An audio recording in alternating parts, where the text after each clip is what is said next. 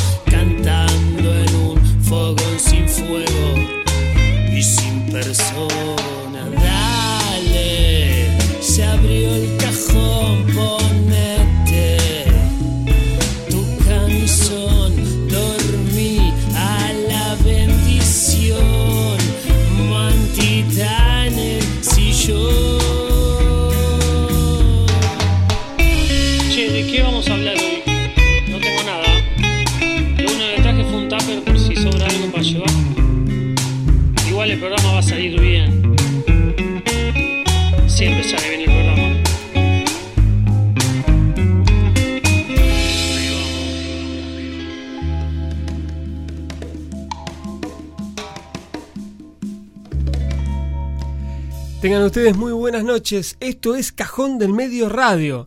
Episodio 27, temporada 3, lunes 4 de octubre o jueves, acá es 7 de octubre. Ah, una maravilla. ¿Cómo le va, Jerónimo? Bien, muy bien. ¿Cómo estás? Bien, yo la verdad medio, medio, medio pachucho. Golpeado. O sea, estoy golpeado. Arranco un lunes muy bajo. O sea, hay mucha semana por delante todavía. Se ve todo muy, muy arduo, muy vertical. Eh, no le estamos escuchando a Fer, me parece. Lo podemos, eh, si querés, lo podemos traducir. Sí, yo la veo a Zoe Ahí atrás. está diciendo la puta madre. ¿cómo- ¿Qué botón tengo que Sí, se está comiendo la barba, lo cual es todo un síntoma. Y ahí está diciendo, no escucho una mierda que están diciendo. Ahí, está, sí, ahí nos está. escucha. Y está Zoe. Zoe, beso Zoe. enorme. Alto reel se mandó Zoe hoy, ¿eh? Sí, sí, sí, vayan a ver, vayan a ver. Como que hay una presencia de Fer, pero no. Sí, todavía no se consolida. Bueno, quien no se consolidó, no se apersonó, es el señor Diego Sebastián, ausente con aviso. Ausente con aviso. Sí, igual la falta se la contamos. Y sí, A la escuela y no, sí, sí, no sí, decías. puede quedar libre. Y debe estar ahí a tres. Te Está quedan tres. Está complicado, va a tener que pelear. ¿Para cómo había hablado? ¿De que en noviembre también faltaba? Mm, No sé. ¿eh? Y no sé si en diciembre tiene que llegar bien con Pará, falta, si no- pará, escúchame. Sí. Si lo estamos perdonando, Pablo. Bueno, Sí, claro, ah, sí, bueno. no, sí. pero- Tiene razón. Tienes razón, tienes razón. Tenemos un año de changüí todos tenemos. Sí.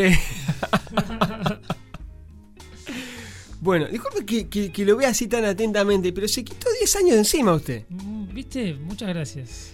Les cuento, se ha cortado el pelo el señor Jerónimo Macri. Quizás en algún momento hagamos algún vivo como para, para poder mostrarlo. Y realmente eh, parece el, hermano persona. más chico, sí. Sí, sí. Tiene. Divide aguas el corte, Sí. Pero en general va. Tuvo buena aceptación. El bot sí va 70-30. va. Bien, no, no, Sí. no le haga caso a las minorías. Este es un país. Siempre hay, siempre hay detractores. ¿Cómo estás, Fer? Ahí estamos, ahí estamos, con un día medio raro hoy, ¿no? ¿Por qué? Un día y un día bastante offline. Ah, por el sí. tema. Claro, sí. No tuvimos Instagram, no tuvimos WhatsApp, No, tuvimos. Facebook. A mí Fe- El mío comentario viejo, no tuvimos Facebook. no tuvimos. Claro, sí, claro. no, a mí no me cambió nada, pero porque yo trabajo el lunes casi, casi que ni miro el celu. Entonces no me cambió nada. Ah, Me- fui enterando. Bien.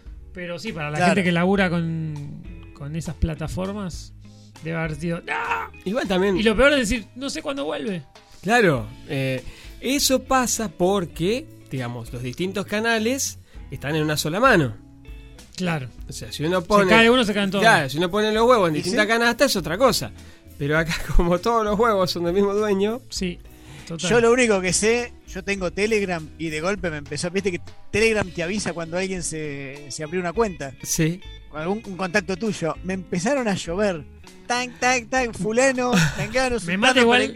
La gente desesperada, ¿viste? Yo pensaba, no estaría mal un par de días sin internet. Que, que- Sí, que- sí. Está bien, obvio que ahora todo se hace por internet. La, hay gente que no laburaría, etcétera Pero dos días sin, sin datos. Para en ponernos general, en, todos. Para ponernos en relación. Para además para un poquito la cara. Claro, queremos saber si alguien está. Vamos y golpeamos. Señora. Señora, la pelota. Claro, Sí. ¿puedo venir a jugar? Claro. Y, y nos quedamos esperando. Ahora nos parece que.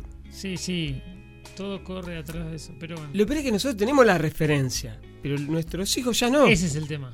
Y no. Sí, y ya sos un viejo cuando decís, yo en mi época, no, ya, no, ya arrancás así, ya no te, no te Bueno, escucha nadie. Zoe, Zoe todo el tiempo me dice, y, y no sé, poner, le digo algo, qué sé yo, pero y en esa época ya había internet, es como el antes Y de sí, Cristo, el antes claro, el antes claro. de Cristo, total, total. el antes de la escritura, una cosa así. total. Imagínate si le habláramos del dial-up.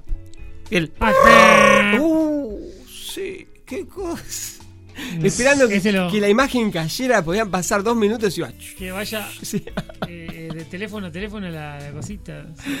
Ay, Yo trabajaba, yo trabajaba turno noche, llegaba a mi casa, salía de la fábrica a las 6 de la mañana, llegaba a 7 y pico. Como en casa el movimiento empezaba a 8, 8 y media, yo desayunaba, ponía internet para hacer tiempo si estaba un rato, viste, con mi familia.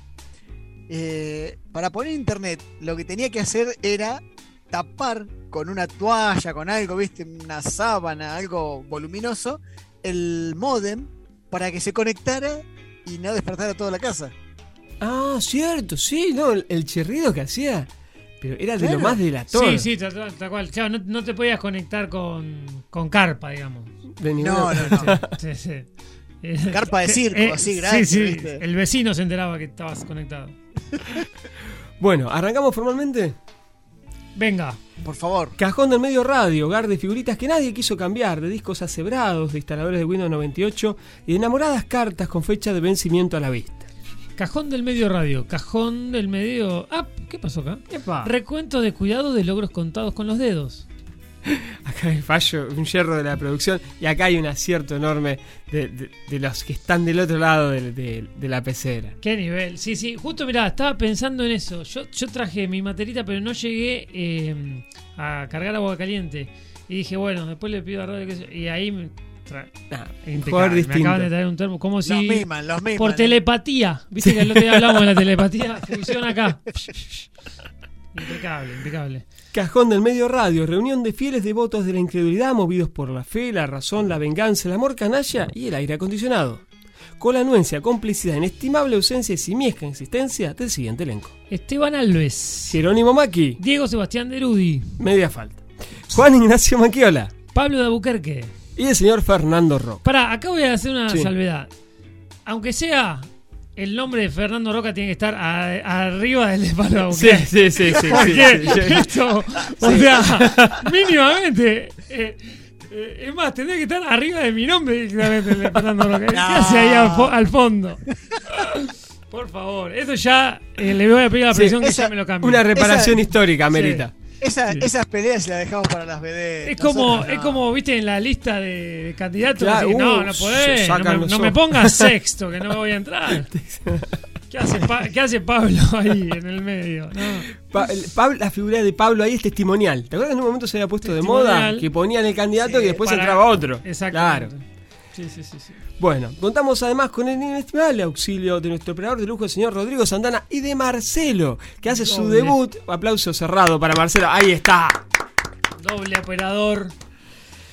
Bueno, Es como el muñeco Gallardo y Vizcay. sí, sí, ¿Viste? sí, sí, sí. Esa dupla. Realmente eh, está todo dado para que esto sea un gran programa. Así que estamos nosotros. Uh, hoy- los jugadores los jugadores. Hoy me parece que va a haber más de una referencia ahí a River. Eh, sí, inevitablemente. Sí, sí, no queda otra. Eh, igual, digamos, todos sabemos que el campeonato es de estudiantes, eso ya lo sabemos. o sea, eh, digamos, los demás estamos jugando para ver el segundo puesto. Lo de ayer fue circunstancial, ese traspié en el cilindro de Avellaneda, que no fue traspié, fue un empate, un punto valioso. Esos puntos después se cuentan, ¿eh? Después Sí, ya- eh, todavía estamos bien. Bien, bien. Bueno, transmitimos en vivo a través de la web de la 487 desde el coqueto estudio de la emisora y la experimentada virtualidad a estas alturas de Fer y de Zoe. Zoe está, ¿no? Yo la vi, la vi pasar. Ahí viene, mira, mira. Ahí Se fue a dejar está. al perrito. Ah, pensé Hoy, que. hoy, la- hoy estaba con miedo. Hoy estaba con miedo por el programa. Bueno, arrancamos. Arrancamos. El dato revelador, ese que colabora con monedas en el diezmo de la sabiduría, la edad de la señora, la medida del sombrero, el segundo nombre del caballero, el recuerdo simpático de la cosa olvidada, el día octavo de la semana, todo eso y alguna cosa menos en mil celáneas. Está en los pies del que elige no patear el último penal. Qué feo eso, qué feo. Está en el soldado que piensa en un por si acaso en la próxima pelea, antes que la que lleva en curso. Está en el boxeador que pide la toalla, pero no para limpiarse la sangre, sino para dejarla caer. Está en el colegial que arruga la carta de amor arrenglonada y la tira disimulado al cesto de basura antes de hacerla llegar a destino. Está también en los moradores resignados de los closets, que ponen a andar la vida con GPS que son ajenos. Están en las esposas acostumbradas, que prefieren un matrimonio perdurable, una libertad incierta.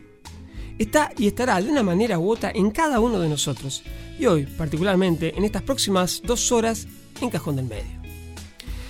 La cobardía, amabilísima audiencia, pues es de ella naturalmente de quien vamos a hablar hoy, es para la wiki, en resumidísimas cuentas, la falta de ánimo y valor. No, no- anda dando muchos detalles. Eh, quizás porque le faltó el ánimo y el valor a aquel que lo escribió. Sí, suele ser un Arrugó, poquito, se suele explayar un poco más la última. Claro, en general es- nos da más letra. Hoy no, Sí, hubo sí, que, sí, sí. que remar por otro lado. bueno, suele representarse a la cobardía con la imagen de una mujer harapienta que lleva en sus manos un ave que se alimenta de basura y carroña. Tiene bastante mala prensa, como hemos visto. Mira, no, no Yo tenía- no, no lo tenía presente. no, no. No, no. O bien como un conejo o liebre, como símbolo de los animales más asustadizos. Sí, Puede ser. Sí. El conejo siempre Sí, sí. tengo recuerdo de como que se moría por sí claro. se asustaba, como por cualquier cual. boludez le pasaba algo. Sumo, sumo acá el Bambi. Ah, el Bambi. El Bambi. El El Bambi. Sí, es No el bambino, ¿eh? No, el no. bambino. Pobre bichito. Sí, el, en realidad eh, no conozco muchos Bambi. No, Pero- eh, liebre sí, yo he tenido liebres. eh, Liebre sí. Sí, sí. Eh, y sí, realmente, vos la tenías en la mano y son, digamos, sentías las Pro- palpitaciones. problemas cardíacos, ¿no? Claro. Sí. Eh, tipo frágil, bueno. Qué bueno no haber sido liebre a todo esto. Bueno, acá haremos un parate para mencionar cierta sorpresa de la producción al momento de encontrarse con un apartado de En discusión. La gente de producción me dijo que nunca había visto eso en Wikipedia, pero está. Sí. En el artículo correspondiente a esta decidida falta de valentía, se hace muy importante, porque de hecho hay tan poco en la definición que la producción se fue para el lado de la discusión. Y nos gusta un poco la discusión. So- somos bastante dados a, a- a- Es a- importante. la- tal cual, a los intercambios de ideas. Bueno, lo que se discute en realidad en Wikipedia es el origen de la palabra, que es medio incomprobable. Pero bueno, como nosotros somos bastante dados a lo incomprobable, levantaremos el guante y diremos que es posible que la palabra cobarde provenga de los soldados árabes que se enfrentaron indirectamente con los pobladores de la región de lo que ahora sería Rusia, llamada cobardino o cobardía. ¿Sí? Nos ponemos en situación. Los, eh, otomanos extendiéndose, yendo hacia la Gran Rusia y llegando a los territorios de Cobardía. Bueno, Resulta ser que la gente que habitaban por aquellos parajes, que no eran parajes que tuvieran grandes riquezas, más bien los otomanos iban de paso por ahí. O sea, los tipos no estaban muy acostumbrados a que los vinieran a invadir, Claro. sino más bien todo lo contrario. Entonces, a resultas de eso, nunca habían entrado en batalla. O sea, nunca habían peleado. Claro, simplemente estaban en el camino de los otros. Con la mala suerte, por un camino que no debería ser el más escogido. Digamos, ¿a quién se le ocurre? Ir... Estamos en vivo en Instagram. ¡Ah! qué ¡Apa! nivel. Y mirá la- Papa, la papa. ¿Cómo leíste el cartel? Hay que decir. hay que decir, eh, Eh, nuestro, eh, el Instagram de la radio, por supuesto, que es arroba 487 radio. Entonces, los invitamos, ustedes, si quieren ver el corte, el alto corte de Jero, arroba 487 radio. ¿Sí? Em, bueno, Decilo, Enzo. lo digo, lo digo, lo digo. Bueno, Usaban por cobardía, que era ese lugar que en realidad no había nada para, digamos, grandes riquezas. no había nada para defender, no había nada para luchar, era un lugar de paso. Entonces, los que vivían ahí eran cobardes. No, claro. pero por una cuestión gentilicia. Eh, claro, no tenían más remedio. Ahora, como tampoco sabían pelear, los otomanos, eh, de alguna manera, eh, relacionaron ese gentilicio y de ahí en más, aparentemente, eh, los cobardes son aquellos que no saben defenderse. Bueno, Me gusta, me gusta la historia. es interesante. Sí, sí, sí. La vamos a empezar a, a usar. Por más que no esté chequeado. No está chequeado, o sea, em, hay algunas referencias que hablan de, de la zona, pero faltan Siempre en la citas. etimología de las palabras hay, eh, o sea, está el que dice viene de acá, viene de acá, o sea, Además, viste que en su momento había gente que creía encontrar grandes revelaciones en la explicación del origen de la palabra. Uno lo escuchaba a Mariano Grondona que te decía, bueno, y la ciencia no está ahí, está en otro lado. O sea, el significado se va corriendo con el, se va corriendo con el con el tiempo, con el uso. Sí. eh, y no está una mal igual, eh, digamos, volver, volver a la gestión de la palabra eh, para entender algunas cosas. Hay veces que usamos palabras que no sabemos ni, ni por Sí. qué las usamos. Pero es verdad que va cambiando su significado con el tiempo. Sí, uno las va Eh. apropiando, las va modificando, las va mal escribiendo. Claro. Eh, y, y- y estamos en una lengua viva, entonces Sí. es natural que así sea. Por suerte. Por suerte. Eh, distinto sería si fuera el latín. Bueno, el latín no tiene cambio porque no le usa nadie, Claro. eh, salvo digamos, las jerarquías eclesiásticas que, o, Ya está Sí, por ahí nomás. hasta por ahí nomás. Algún que otro. Sí, algún que otro Hay cura términos lo- eh, lo- eh, jurídicos que, que levantan en la historia del derecho romano, pero no hay mucho más que eso. Bueno, entonces nos vamos a quedar con esta idea de, de que los cobardes son gente media accidentada, desafortunada. No Claro. necesariamente son, son gente de poca valía, poca valentía. No, no, no. Por lo menos en sus orígenes. Bueno, a la sombra de la prima pudiente llamada valentía, la cobardía está decididamente entre las reacciones humanas más naturales, pero con peor prensa. Y así, el hecho de ser o parecer que para el caso puede ser lo mismo, un cobarde, representa una condena social con la que no siempre es fácil convivir. Por ejemplo, basta un botón, o dos en este caso. El uno casi casi que contemporáneo y muy cercano. Vamos a hablar de Ringo Bonavena, a quien ya hemos nombrado en alguna oportunidad, lo hemos recordado desde diferentes lugares. Fue alguien que convivió con la fuerza del tácito mandato que nos espera en la vida, valientes y enjundiosos. Sobre todo si sos un pibe de barrio, ¿sí? si sos... eh, nada, hay algo que se espera de vos, que, que- que en las difíciles no te vayas. Claro. Y él entonces, que fue guapo entre los guapos y cayó solo ante los puños de Cassius Clay, tuvo una dilatada carrera como boxeador, peleó con grandísimos boxeadores, eh, con Joe Frazier, por ejemplo, dos peleas tuvo con él, y el único que lo, que lo pudo hacer caer en lona fue Cassius Clay. Digamos, no es poca cosa eso. Se acostumbró desde siempre a las bravuconadas verbales y a llamar cagones o gallinas a sus ocasionales rivales. Ni siquiera el grandísimo Clay escapó a eso, y en la ceremonia del pesaje tuvo que soportar las chicanas del, del más famoso de los quemeros, el Ringo Bonavena, que lo trató de cobarde por su negativa a combatir en Vietnam. Realmente es, Tengo es- una, sí, tengo una pregunta acá. Eh, Cassius Clay, ¿era pariente de Larry de Clay? Sí, se lo extrañaba, ¿eh? Sí, sí, Se sí, lo Hace rato no tiraba uno. Se lo vamos a perdonar, se lo vamos a perdonar porque. Cassius Clay eh, es, según dicen, la mejor versión de Muhammad Ali. O sea, Ah. todavía no se había convertido, eh, por eso mantenía todavía ese, ese nombre americano. Eh, venía de haber tenido una prohibición de largos meses sin poder pelear, porque se había negado efectivamente a pelear la guerra de Vietnam. Él dijo que no tenía nada contra los Vietcong y que no iba a pelear. Claro. Además era una guerra que estaba eh, comandada o orquestada por un gobierno blanco eh, y los negros terminaban siendo fuerza de choque cuando no tenían ningún tipo Claro. de derecho ni representación eh, en la vida cotidiana. Entonces el tipo no fue. Pero claro, estaba muy cuestionado por eso. Y justamente por ahí es que le entraba Ringo. Pero así como Ringo buscaba exponer en la mirada del público a sus rivales, también tenía un temor absoluto a que esa mirada lo juzgara un cobarde. Dicen que en el camino de vuelta, después de aquella épica pelea, que fuera derrota en el round 15, pero que podría haber sido hazaña en el noveno, donde eh, Cassius Clay cayó, Ah, no fruto de un golpe, pero sí terminó cayendo.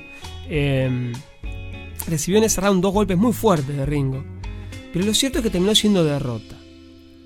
Golpeado como estaba en el camino de vuelta hacia los vestuarios, a los que tenía cerca les preguntaba: ¿Vieron que guapié, no?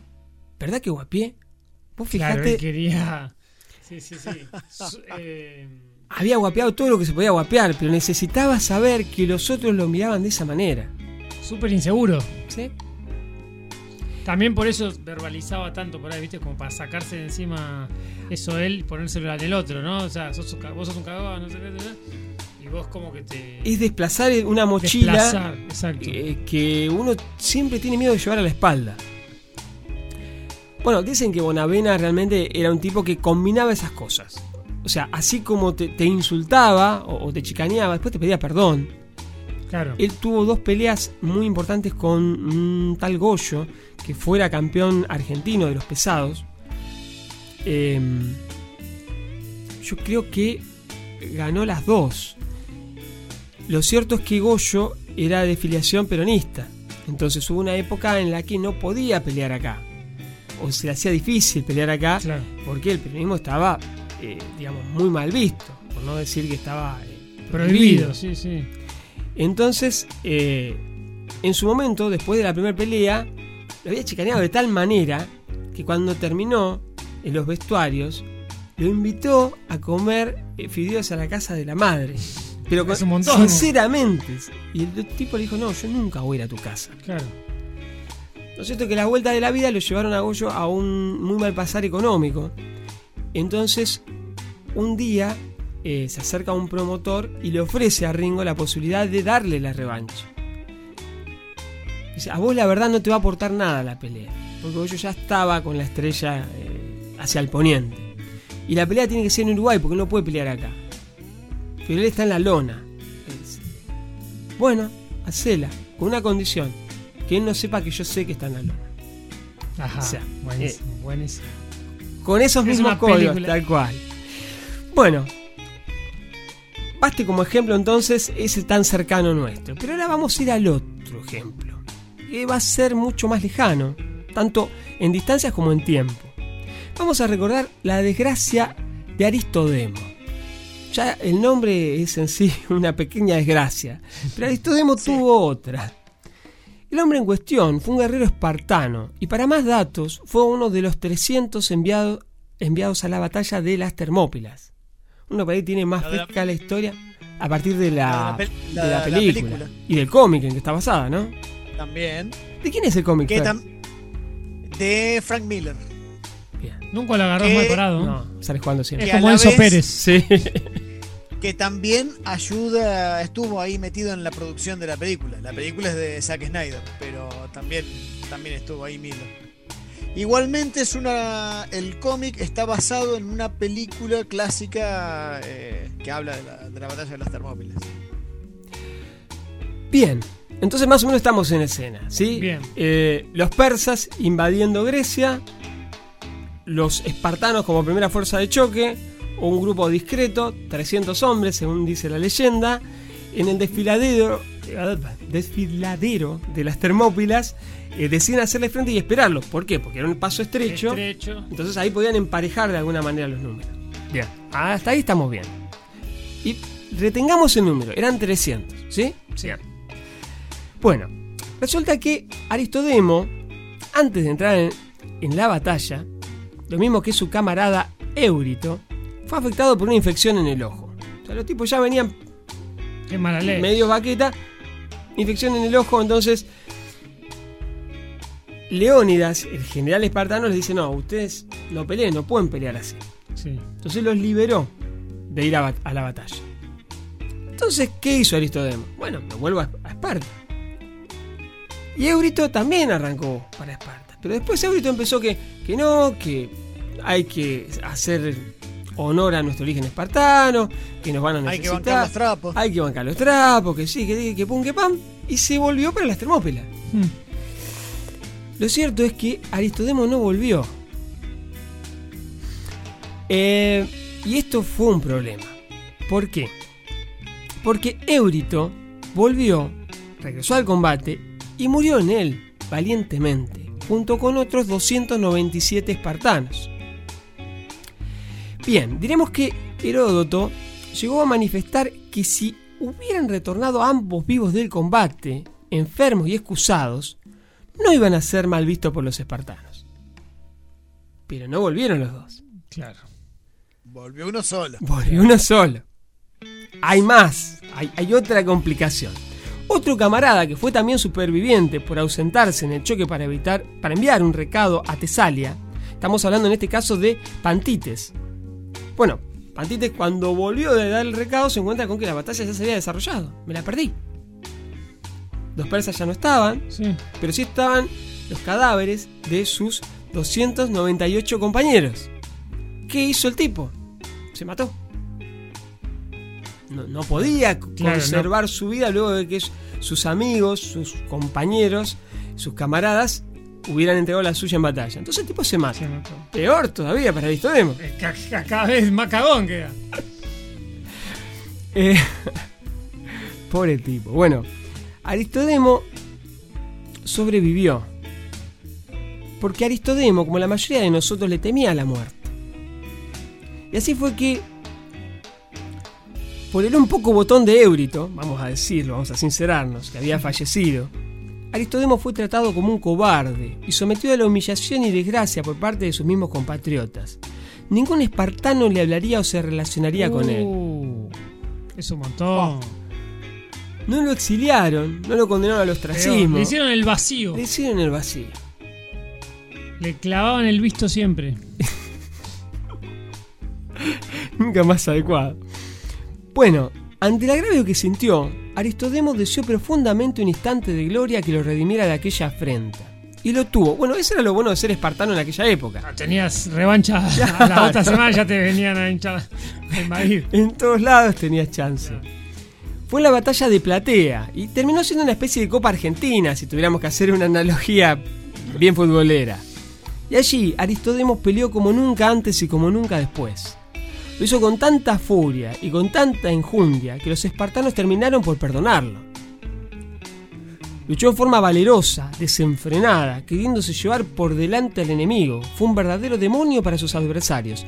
Pero, pero, pero, siempre hay un pero en el cajón. Pese a reconocer que su lucha había sido magnífica, no lo premiaron con ninguna distinción especial. Y eso, porque Aristómedo peleó arriesgando su vida y lo hizo de una manera suicida. Y los espartanos valoraban más a quienes peleaban con deseos Ah, de seguir bueno, con vida. No te que... La gata flora. No te, nada Pobre te queda chabón. bien. Era complicado ser espartano en esa época. jodés. O sea, nosotros no hubiéramos caído bien parados, me parece. Al principio no teníamos la tabla no. de planchar que tenían en la película, así que Claro. No No nos podríamos. hubiesen convocado. No, no, no. Bueno. eh, qué sutil apreciación y qué desgracia la de Aristomedo, que eligió ser valiente en el momento equivocado y de la forma equivocada. Sí. Bueno, para cerrar estas modestas reflexiones sobre la cobardía, no nos animamos a mucho más, salvo quizás a compartir un tema musical. Voy a decir que esto lo hacemos más por costumbre que por valientes, ciertamente. Y la canción que hemos elegido en esta ocasión viene muy a cuento. Es el señor Javier Calamaro, el que nos da la apertura musical de esta edición de hoy de Cajón del Medio, y nos propone una cierta ayuda para esto de andar viviendo de la mejor manera posible, sin ser valientes.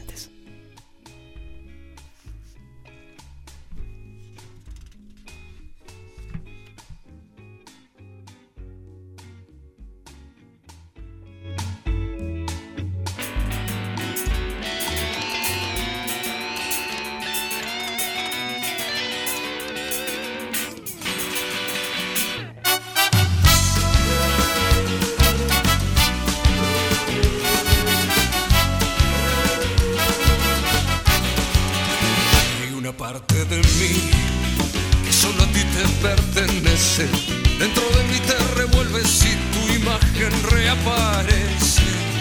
He intentado olvidar usando ciencias ocultas.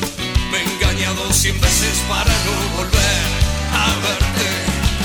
La vida es larga, decías, para evitar tanto tormento y olvidar en un día los momentos que pasamos.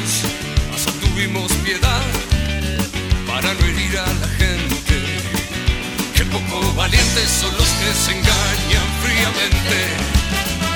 ¿Cómo se vive con esta herida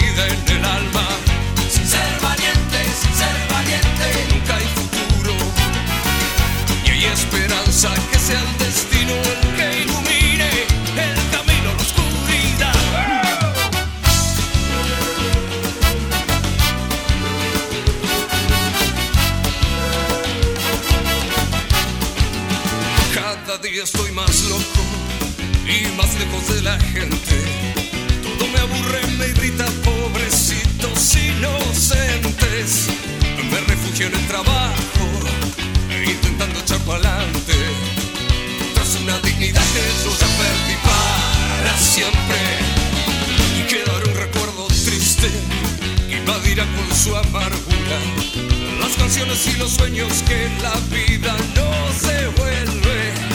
Por lo bueno y por lo mal que aprendiste a mi lado.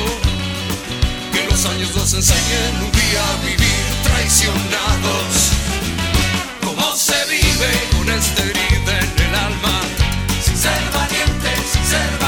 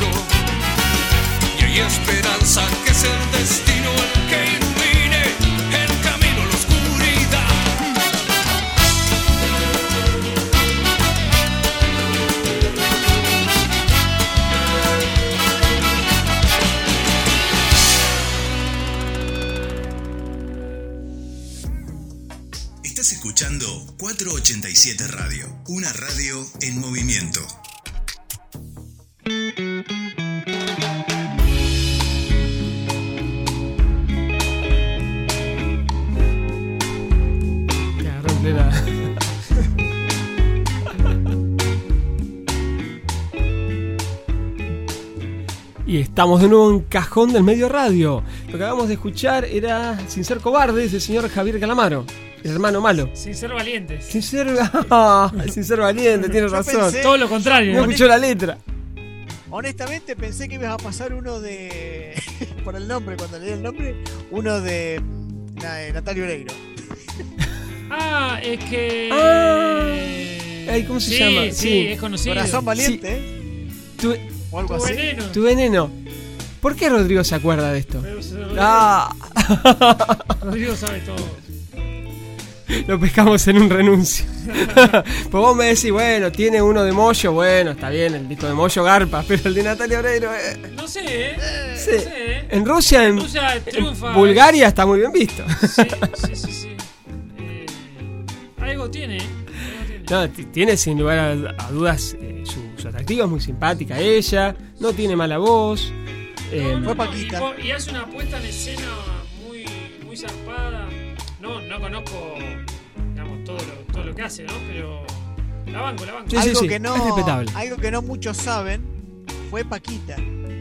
Fue Paquita de Yuya. ¿Fue Paquita de Yuya? Sí. Sí, ¿Sí? sí, sí. Sí, muy... eh, La loca de entrada sabía que quería ser... Quería eso. eh, sí, Muy histriónica. Sí, sí. Yo he visto algunas de esas comedias de, de Polka que la tenían como, como protagonista. Sí, yo también. No me acuerdo. Había Facundo una- Arana. ah, bueno, eh, esa, Muñeca Brava. Mica Brava. Sí.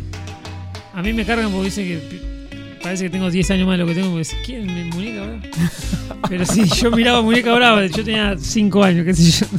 Bueno, pero parece, parece que tuvieras 10 años más, pero te sacaste 10 años. Me saqué. O sea, Estás en cero. estoy en un rango de. eh, como de 20 años, o sea, para atrás y para adelante. Claro, compensaste, compensaste. Che, tenés muy buenos, muy buenos comentarios respecto al corte de cabello Sí. de Jero. ¿eh? Ah, Sí. bueno, bueno. ¿Cómo es eso? ¿Cómo es eso? No, no. y- Está, o sea, era 70-30, ahora es 80-20. Sí, como lo- el Fernet. los guarismos van El fan cambiando. club. El fan club. Bueno, eh, pueden seguirnos, eh, pueden mensajearnos, pueden consultarnos, pueden. Pueden hacer lo que contradecirnos A partir del 221-363-1836. Exacto. y yo soy tan malo para que me hagan seña. No te, no te capto nada, ¿eh? Ahí está, ahí está. Fer va a hacer tacos. Va a hacer masa para tacos. Ah, corta. Se corta. dijo Ah, bien, Ahí perfecto. está, ahí está. Lo está estirando. Yo ahí pensé está. que era esa rolla, rolla. Ya, desenrolla. Cuando era en el jardín. tira, tira. Bueno, eh, el WhatsApp lo acabas de decir, ¿no? El WhatsApp lo Bueno, dije. y el Instagram de la radio, arroba 487 radio. Y, ¿Y el el Instagram del cajón, arroba cajón del medio. Mm, Sí, listo. Siempre estoy en duda de. Sí, del Cierto. punto cómo, ¿no? Sí, sí, yo también. Yo también. Bueno, estamos hablando de cobardía. Sí, y ahora, hablando de cobardía, el miedo de que Fer no pueda volver a entrar a la reunión de Zoom. Yo sinceramente siempre tengo miedo de que Fer por algún motivo no pueda. Y eso es mucho muy malo, porque si Sí, Fer no puede, se es cae- como se cae la nuestro castillo de, de cartas. Se, cae uno de los pilares. Sí, sí, sí. Eh, Es el que no puede faltar. Bueno, ¿qué te parece? Digamos, le comentamos a la gente, vamos a hacer un, un poco de, de- de exposición, le vamos a mostrar las costuras. Nosotros tenemos un grupo de WhatsApp en el que Diego, hoy ausente con aviso, había tirado de que iba a ser el plato de hoy, si hubiera venido, el pollo a la Coca-Cola. pollo a la Coca-Cola. Que cuando lo escuchamos dijimos, nos Mm, está, nos sí. está haciendo un chiste o. Tal cual, digamos, entendimos. Porque nosotros partimos de una ignorancia grande, entonces Ah, capaz que, que nada. Eh, y no, aparentemente hay una receta y nos la pasó por WhatsApp. El tipo está Bien, perjudicado, bien, llega laburó, cascoteado al final del día y de todas maneras, yo creo que en lugar de falta, media falta. le vamos a poner media falta porque. Sí, sí. Es como llevar certificado, ¿viste? Sí, tal cual. O sea, Ahora sí. viene firmado por Mónica. Viene firmado por Mónica. Aparte, aparte la actitud. Sí, sin lugar a Sí, dudas. sí, sí, sí, sí. Bueno, no sé. no sé quién lo leerá, porque yo no estoy a la altura. Ahora veremos. Por lo pronto, eh, vamos a, a lo que sigue en Cajón del Medio. Venga. Cuando los temas bordean lo convencional, pero del lado de afuera, cuando buscamos aplicadas aplicaciones que lo resuelvan todo, cuando programamos nuestro día con programas sin parchar, cuando las historias están entintadas, se vuelven oscuras o alternativas o simplemente se cuentan distinto, el mueble imaginario nos muestra una trampilla con un espacio más, el rincón de las cosas cobardes. Bueno, les tengo que decir que lo primero que pensé cuando escuché la palabra cobardía como leitmotiv del programa de hoy, lo primero que se me vino a la cabeza fue el simpático dibujo llamado Coraje el perro cobarde. Pero Sí. como en realidad ape- apenas solamente vi un par de episodios y para guitarrear ya tenemos la excelente sección acá de viajero. Dije, no, vamos a ir para otro lado. Así que lo que voy a hacer es un listado cortito, breve, eh, de personajes que a pesar de su cobardía han resultado ser grandes héroes. Bueno, voy a arrancar con el alférez Boimler de Star Trek Lower Decks. Eh, Star Trek tiene muchos ejemplos de cobardes heroicos. Se me ocurre, por ejemplo, el teniente Barclay de la nueva generación, el jefe O'Brien de Abismo Espacial 9 o el alférez Tilly de Discovery. Pero en su lugar lo quiero nombrar a este muchacho, al alférez Boimler de Lower Decks. Eh, Lower Decks es una serie completamente distinta a todas las demás series de Star Trek, porque es una comedia animada y está escrita por uno de los creadores de Ricky Morty. Mirá. Así que está pensada para traer más, más risa que aventuras. Es desopilante. Yo hoy a la mañana justo desayuné mirando un capítulo. La voy a buscar, la voy a buscar. No la tení. Sí, y aparte lo que tiene de bueno es que no es necesario haberte visto todo lo demás de Star Trek para, para disfrutarla. Es una serie que se disfruta sola. Bien. Eh, lo- esta serie lo que nos muestra es la vida diaria de la nave menos importante de la flota. Es la nave que llega a un planeta cuando los grandes héroes ya cumplieron con su misión. Es la que llega para limpiar, para cerrar el trato. Son segundones. Y los protagonistas de la serie son los rangos bajos de esta nave, que es la más baja de todas. O sea, son los peores de lo peor. Eh, o sea, se- serían. Es la brigada B de los simuladores. Claro. Ni, si- y la- ni la siquiera, porque de última sería. resuelven. Claro, La brigada de los simuladores tiene otra importancia. Claro, sería la Brigada Z, eh, la, la de la de Berugo Carámbula. Eh, bueno, y en este grupo de segundones y de perdedores, Boimler es probablemente el más segundón y el más perdedor, pobre. Todo el tiempo intenta demostrarle a sus superiores que está listo para ser promovido, aunque se lo lleve a aceptar tareas que nadie le gustaría hacer, como ordenar una bodega o sacar la basura. Encima es torpe, así que su torpeza y su carácter nervioso lo llevan a ser el primero en recibir algún disparo o en ser ingerido por algún insecto espacial gigante, por ejemplo. Y a pesar de esto, y gracias a tener amigos que muchas veces confunden la valentía con la estupidez, eh, consigue cumplir con las tareas asignadas. Así que, como héroe cobarde, lo vamos a poner ahí al, al alférez. El segundo héroe cobarde es un héroe que es muy querido para mí, es eh, Rory Williams o Rory Pond, también llamado Roranicus Pondicus, de la serie Doctor Who. Rory es un simple enfermero de buen corazón, siempre amable, bastante inseguro, eh, listo para ayudar a quien lo necesite, pero en realidad no es ningún héroe, por lo menos no al principio de la historia. Empieza a viajar por el tiempo y el espacio con el Doctor, no por algún deseo de aventuras, sino porque su prometida Amy es la aventurera de la, que es la aventurera de la pareja, empieza a viajar con el Doctor. Y por supuesto, él no quiere dejarle irse de viaje acompañada de un doctor joven y atractivo. Ah, por o sea, empieza a viajar por vigilante. Por vigilante, Claro. claro. Qué buen No por valiente, sino porque. Por inseguro, mirá. Por inseguro, por ahí inseguro. tenés. Tal Así cual. que bueno, este muchacho regañadientes se sube a la máquina del tiempo y empieza a vivir todo tipo de aventuras. Pelea contra extraterrestres xenófobos, contra vampiros y contra toda clase de monstruos. Siempre gritando, siempre corriendo y siempre ayudando, que es lo importante. Eventualmente queda convertido en una especie de centurión romano inmortal y pasa algo más de 2000 años protegiendo un artefacto en el que su futura esposa está atrapada. Muy gradualmente, en esta etapa, Rory deja de ser un miedoso para pasar a convertirse en alguien tan osado como Amy. Y buena parte de esta transformación se debe, claro, al amor que hay entre ellos. Así que merecido puesto también entre para como cobarde valiente. Me gusta. El tercer cobarde heroico es Atelstan de la serie Vikingos. Ah, sí. Es fácil, sí, es fácil decir que es un cobarde Atelstan. Eh, fue secuestrado por un pueblo salvaje y extraño para él, con costumbres que no llega a comprender, que adora dioses que para él son ficticios, y que hablan un idioma que no termina de, de aprender. Ragnar, que es el gran héroe vikingo y protagonista de la serie, lo toma como esclavo, se lo lleva a su casa y lo tiene ahí de sirviente y un poco también como amigo. Athelstan empieza su viaje como un asustadizo monje católico, que tras ser esclavizado y vivir entre vikingos, comienza a replantearse toda su existencia. Finalmente lo vemos superar sus miedos, unirse a los nórdicos en los asaltos a Inglaterra y hasta incluso convertirse en el padre del futuro rey inglés. Tal es así que al quedar cara a cara con la muerte, la acepta sin titubear y hasta sonriendo. Así que, también, merecido. Todavía no llegué a esa temporada de, Vikingos. La, ah, la, largué antes. Pero está buena, está buena. Sí, me gustó. y Atletan es un personaje que te, Sí, también te pone nervioso, pero te cae bien. Es una mezcla. Claro. Que te va Dato curioso. Atelstan es el nombre de un personaje eh, histórico real de, la historia del Reino Unido. Eh, pero no es este. Ah, lo usaron nomás. Al final de la serie igual tiene como una... Un guiño. Eh, tiene un guiño, sí. porque aparece el personaje histórico con, el nombre. Pero bueno, es como si se llamara Juan Carlos. Juan Carlos hay un montón. Hay un montón, Juan. ¿Quién no conoce a algún Sergio? Más todavía. Claro. bueno, la cuarta elección es Gary Goodspeed de la serie Final Space. Esta serie yo no sé si la conocen o no, pero si no la conocen, búsquenla en Netflix porque es muy, muy interesante y muy divertida.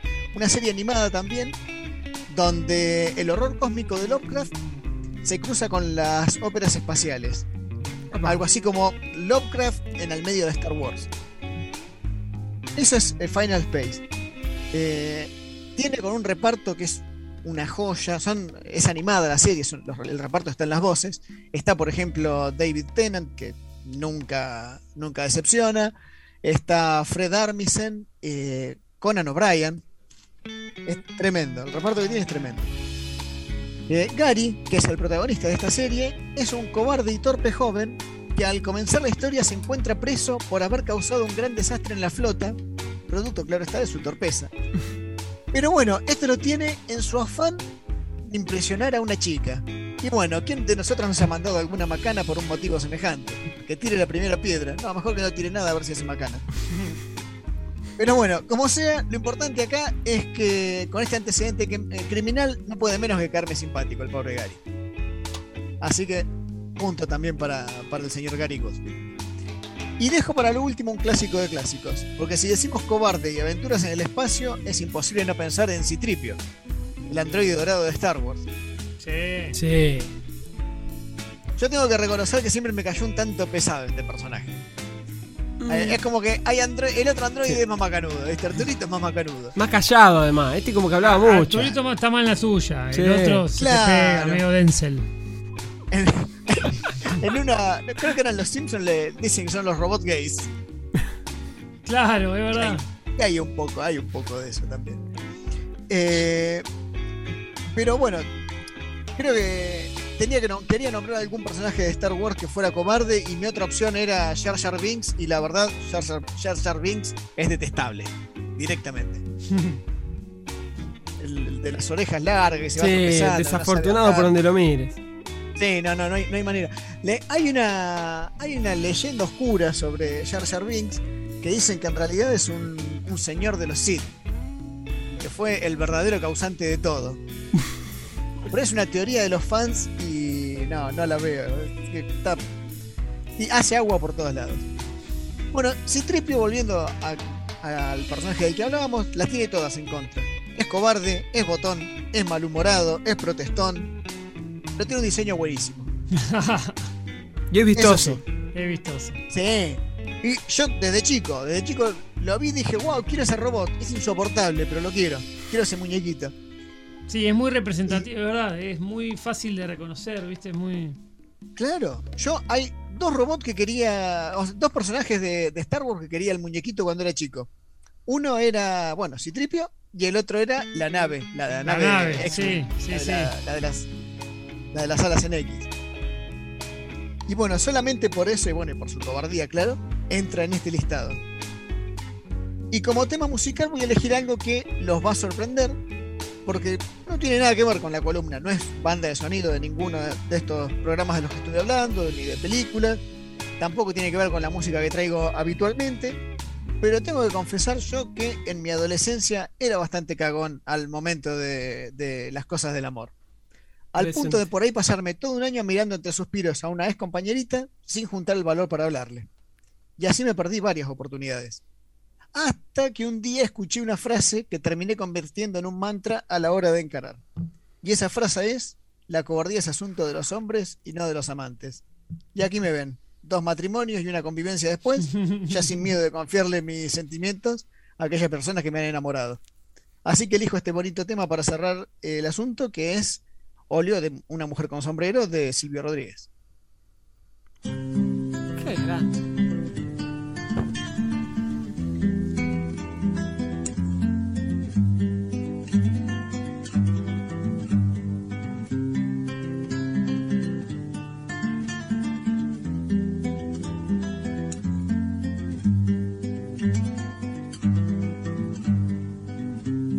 Mujer se ha perdido. Conocer el delirio y el polvo. Se ha perdido esta bella locura, su breve cintura debajo de mí. Se ha perdido mi forma de amar. Se ha perdido mi huella en su mar. Veo una luz que vacila y promete dejarnos a oscuras. Veo un perro ladrando a la luna con otra figura que recuerda a mí. Veo más, veo que no me halló. Veo más, veo que se perdió.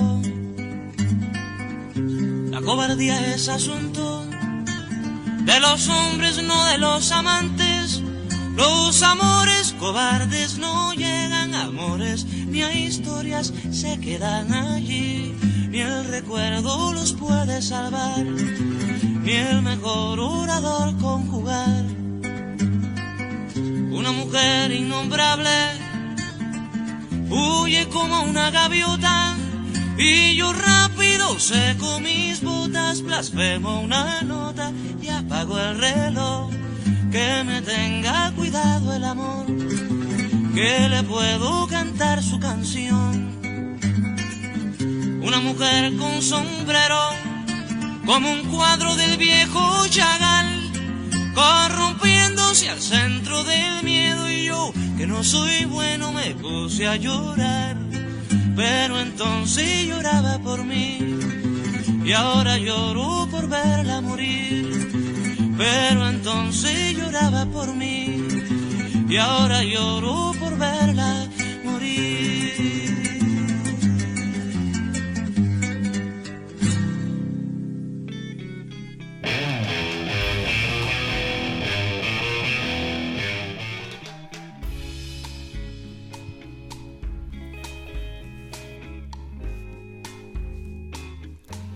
Lo que acabamos de escuchar, Óleos de una mujer con sombreros de Silvio Rodríguez. Temazo, pero temazo.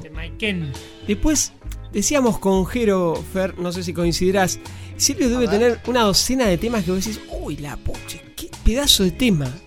Sí. Y que son, aparte que van, eh, no, no solamente para el, para el que escuche ese tipo de, de música. Yo estoy completamente ajeno a ese tipo de música y de repente me llegan, no solamente este, otros más. Sí. Eso me parece que es lo más meritorio.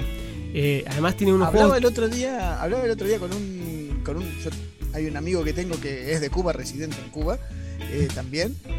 Y, y cuando le contaba, acá se escucha mucho eh, Silvio Rodríguez, pero se había emocionado. ¿En serio? No tenía ni, no tenía ni idea.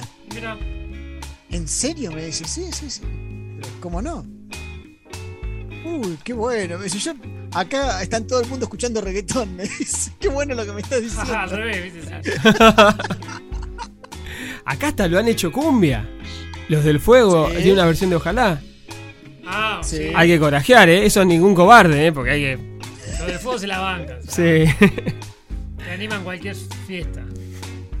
Los del fuego y los pasteles verdes. Los pasteles verdes. Nicolino Oroche. Nos estamos deschavando la edad. Bueno, a ver, tenemos mensajes. Eh, María Valeria, em, nada, destaca el corte de pelo de Jero eh, y sostiene que a mí me haría falta uno. Bueno, nada, es una, es una opinión Cagón respetable. ¿Por qué? O sea, a él le queda bien. ¿Por qué llevarlo a mi persona? Bueno, no sé. Eh, Diego Sebastián nos tiró la receta, la vamos a leer en breve y nos dice que el programa está muy bueno. Más le vale. ¿Qué nos va a decir? ¿Qué nos va a decir? O sea, no viene. Está muy bueno, no como cuando voy yo, pero igual está muy bueno.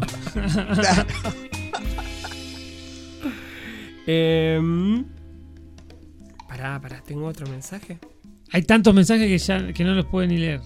Eh, De Tim Marín de Doping Web. sí. Ah, no, se cayó WhatsApp. Ah, no, ahí volvió. No, es que hay, hay mucho mensaje privado, por eso. Claro, che, te olvidaste de colgar la ropa. Ah, no, ese no. Hola, soy Lorena de Villaliza. Yo considero que soy valiente para muchas cosas, pero muy cobarde para otras. Por ejemplo, tengo 39 y mi primer trabajo fue de niñera a los 19. Y ahora soy empleada doméstica, o sea, siempre trabajando en casa por temor a relacionarme con mucha gente, creo.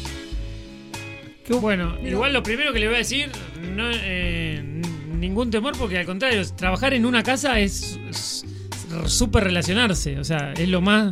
Porque Claro, estás en por la intimidad de a un nivel más es, íntimo. Es más difícil relacionarse Sí. así. Sí, o sea, que, que se relacione tranquila porque va, va a ir bien. Digamos, ya tiene nivel experta solucionado. Tiene razón, Jero, eh, no lo había visto así. Eh, claro, todo lo demás ya es circunstancial, ya charla mucho sobre el más tiempo. superfici- cla- mucho más superficial. Y, y lo dice un hombre que tiene un doctorado en charlas en ascensor. Yo sí, tengo. eh, puedo, puedo dar un curso de charlas en ascensor. Soy Máster. Aprovecha, aprovecha ahora. y cuando y cuando el ascensor se traba a la mitad ni te cuento. Tengo, con eso. hacen- tengo ponerle están haciendo eh, cursos. unidad 1 es adultos mayores. Unidad 2 es eh, gente con animales. Unidad 3 es eh, Circu- niñes. Unidad 4, circunstancial cuatro. mudanza. Circunstancia mudanza. Che, ¿querés- necesitas una mano, te, te bajo el, el sillón, de todo lo que quieras. Incluso e- esa va con una expresión de brazos cruzados desde el ascensor y diciendo... "Mm, mm, Ese mm, no mm". entra. Ese no entra. y también tengo el, el- la materia silencio, que es importante, a veces hay que saber. Es Es difícil. esa, ¿eh? Siete pisos en silencio no, no es cualquiera. Y No si va desde el 12 ni hablar. No sabes qué mirar ya, porque del te hacen los zapatos. no, del 12 te mirás y decís, sí, sí, no, es un bajón, no, sí, un bajón. Esperate que en un ascensor no es lo mismo el silencio que el silencioso. Ojo, No, no, no. Todavía, ese creo que todavía no me tocó. Creo. porque- Bien, Ese no está en el programa. está bien. El mudo. Bueno, nos manda saludos también Mabel, dice aguante la 487. Vamos. Qué grande Mabel. Tenemos que hacer un separador con Mabel. Sí, Que diga. Yo escucho. Mabel canta muy bien. Bueno, ahí Pero tenés. muy bien, canta gospel, Mabel. Acá, Ma- Marcelo no me deja mentir. Y qué bueno sería Tendríamos que que, se conseguir- anime un día, aunque sea que nos mande algo grabadito. Que nos mande algo. Para empezar. Sí, sí, realmente. U hoy. Uy, Que es, el día, que es el día de la, Pa- de la, de la cobardía. Es un buen día para dejarla atrás. O el jueves. O el jueves. Bien de cagón, vete. El, jue- el jueves que no estamos. bueno, eh, si Fer, vos me tirás el centro, yo hago la Sí. jugada para que acá el maestro defina. Bueno, eh, en Cajón del Medio juntamos ramitas, nos afanamos cajoncitos sin seña de las verdulerías, bautizamos con queroseno y exhumamos oxidados encendedores de benzina. Nos frotamos las manos y las arrimamos. Indefectiblemente al fueguito Benechor, que está crepitando en esta fría noche de lunes. Pero un fuego solo un fuego. Hasta que se marida con una guitarra y una voz cantante. Y entonces saca chapa para convertirse en el fogón hecho de puros cajoncitos. Como el fogón sigue siendo generoso con sus amables llamitas y como la generosidad bien entendida empieza por casa, el tema del día de la fecha corre a pedido de don Juan Ignacio Manchiola. Seguimos con esta idea del fogón a la carta. El que cantó PRI fue Nacho, entonces él fue el que tiró el título. Y acá, Jero, eh, amable y predispuesto como siempre, dijo: Bueno, vamos, llevo la, guitarra y acá se la está calzando, se la está preparando. Esto que estoy haciendo yo no es más que un- un- una intro pa- para, para que él temple la gola. Y Qué linda frase. Para que temple la cola. También. El corrector del celular. puede ser, puede ser estrago, sí. Qué mal me deja. Bueno, la canción en cuestión es Johnny B. Tema perteneciente a una banda de la que ya hemos hablado algunos programas atrás. Él mató a un policía motorizado. Bueno, acá nos puso en un aprieto con la producción, porque claro, ya había hablado de. Y no vamos a desmerecer a Él mató, pero no son los Rolling Stones. O sea, seguir buscando detalles que, que hagan y que aporten a- al andar de la banda Ya cuesta. tirado toda la data. Claro, o sea, había mucho más por decir. Pero bueno, como siempre hemos tratado de poner algo de contexto sobre la canción que hoy nos va a regalar nuestro artista de cabecera. En esta ocasión se nos hizo más arduo, o sea, no encontramos mucha data al respecto, más bien todo lo contrario, es decir, no encontramos nada, casi nada. Salvo un pequeño fragmento de una entrevista con Santiago Motorizado, líder de la banda, de que cuenta un poquito, pero un poquito nomás, ¿eh? de qué se tratan un par de sus canciones. Una de esas canciones es naturalmente Johnny B. A ver, veamos. Hay dos canciones que me gustaría que me ayudaras a desentrañar. Mujeres bellas y fuertes y Johnny B. ¿En qué te inspiraste exactamente cuando las escribiste? Pregunta el entrevistador, anónimo, la verdad no, no supimos quién era. Y Santiago responde. La idea es recorrer la situación sin nombrar de forma directa lo central del asunto. Bien. Una mujer que se va por un camino de tierra, una zona suburbana, para no volver. Y Johnny, un amigo que no está. Está dedicado a nuestro compañero, el corista de los 107 Faunus, Faunos, perdón, Juan Baba, que por cierto nos hizo conocer a los planetas. Pero todo eso mezclado con una situación de escuela primaria donde todo es más inocente e incierto. Bien. Tampoco es que Santiago nos muestra acá las costuras de la canción. Puestos a indagar, lo único que sacamos en limpio es que el Juan en cuestión vive, tiene número de quit. Ah, vive. Sí, vive. ¿Viste qué loco como un- uno reinterpreta las canciones cuando las escucha? Además, en la palabra de cuando dice que ya no está, ya no está. es- ¡Vivo! o sea, claro, se fue de gira. Eh, no, claro, sí, sí, o sea, anda de gira, pe- pero, pero Real, pero real, concreta, Tocando, palpable. Sí, sí, sigue tocando. Bueno, es parte de los, siete- de los 107 faunos, como bien decía Santiago Motorizado. Em, pero fue parte de él mató, porque dijo que ya no está con nosotros. O sea, estuvo antes. Yo, yo interpreto que sí. Yo también. Sin embargo, Sí. en Wikipedia no lo mencionan No lo mencionan. como parte del grupo. En el Y Facebook por del ahí grupo tampoco. era un, un Pablo Albuquerque. Un de Insta Cajón del comunitario, Medio. claro, tal cual. Claro. Ah, nosotros. Tienes nosotros- razón, de Pablo podemos hablar en los mismos términos. Total. Ya no está. Claro. Bueno, em, ¿y entonces qué hacemos? bueno, se pelearon. Se habrán peleado, capaz.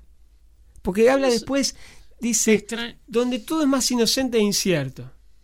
Entonces las cosas Sí. no fueron ni inocentes, fueron ciertas. claro, en la primaria era todo inocente. E incierto, pero bueno. Sí, sí, sí. Lo más probable es que quién sabe. No terminamos de definir mucho. Bueno, sea como fuere, el fogoncito de esta noche nos regala, con esta bonita canción a pedido de Maese Manquiola, les pedimos por favor, decididamente, dos cosas. El fogón a la carta va a seguir funcionando, ¿verdad, Jero? Eso dicen, sí. Pero no temas en inglés, Please. please, peace, please, Please, claro. Please. y no, no, recalcamos el no, temas de él mató. Ya Bien, está, él mató, bajamos la cortina, no hay mucho más La para decir. producción se enojó, ya está. Lo que vamos a escuchar entonces, hoy sí, esta noche a pedido de Maese Manquiola, es de Él Mató, Johnny B.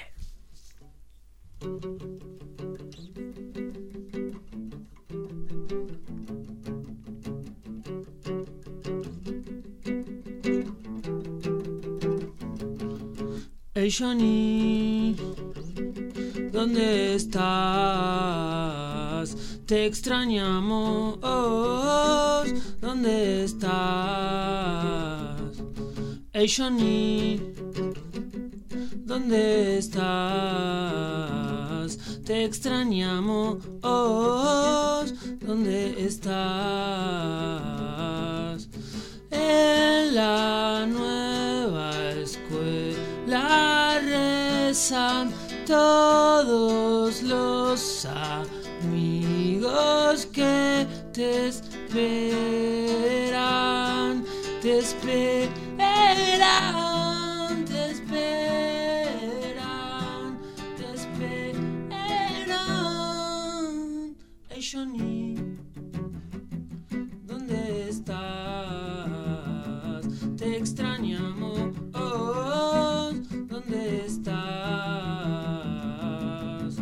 En la nueva escuela rezan todos los amigos que te esperan, te esperan,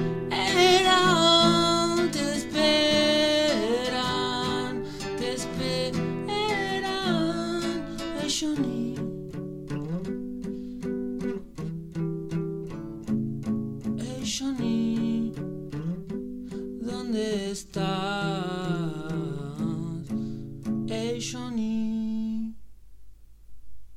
Muy bien. Muy bien. Para mí, eh, igual me acaba de cambiar toda la. todo lo que yo pensaba de la canción.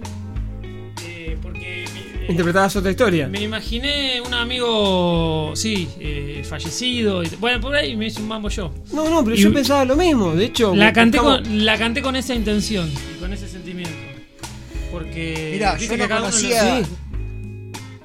No conocía la canción y escuchando la letra ahora me, so- me daba esa sensación, incluso sabiendo ya la historia. Claro, sí, sí, sí. sí. Es- eso es lo interesante, ¿no? Que tiene todo el arte. Por Que- eso está bueno no preguntarle demasiado al, al que la escribió. Bueno, obvio, en una entrevista te da curiosidad, lo, lo Claro. preguntás, ¿no? Pero está bueno también no saber a veces. Sí, sí, quedarse con la historia que uno Con la, recreó. con la tuya. Sí.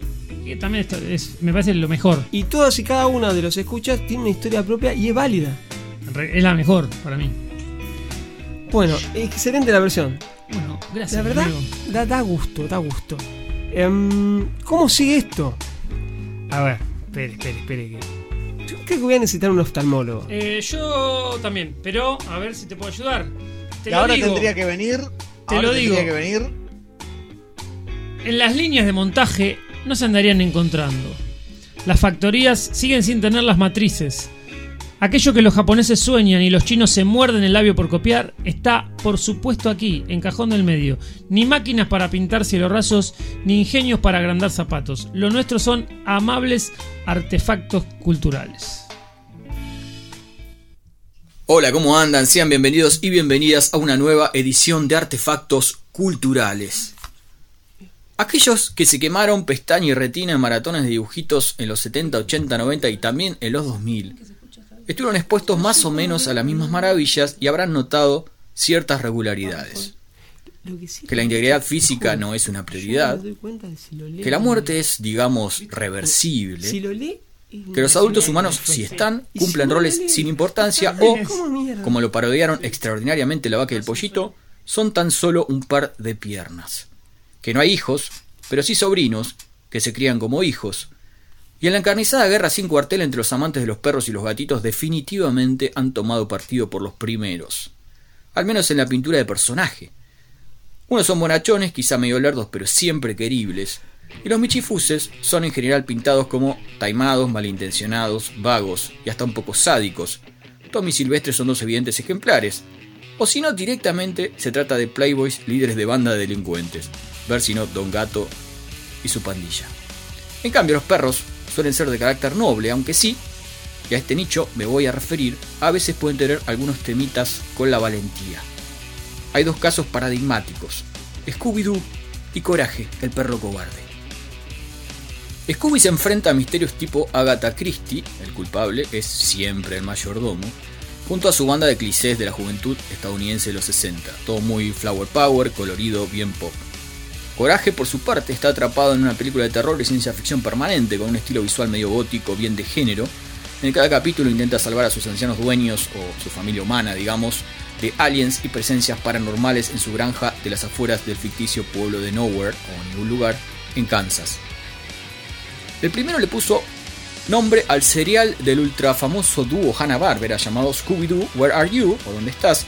Estrenado en 1969, luego vendrían 41 episodios durante tres temporadas.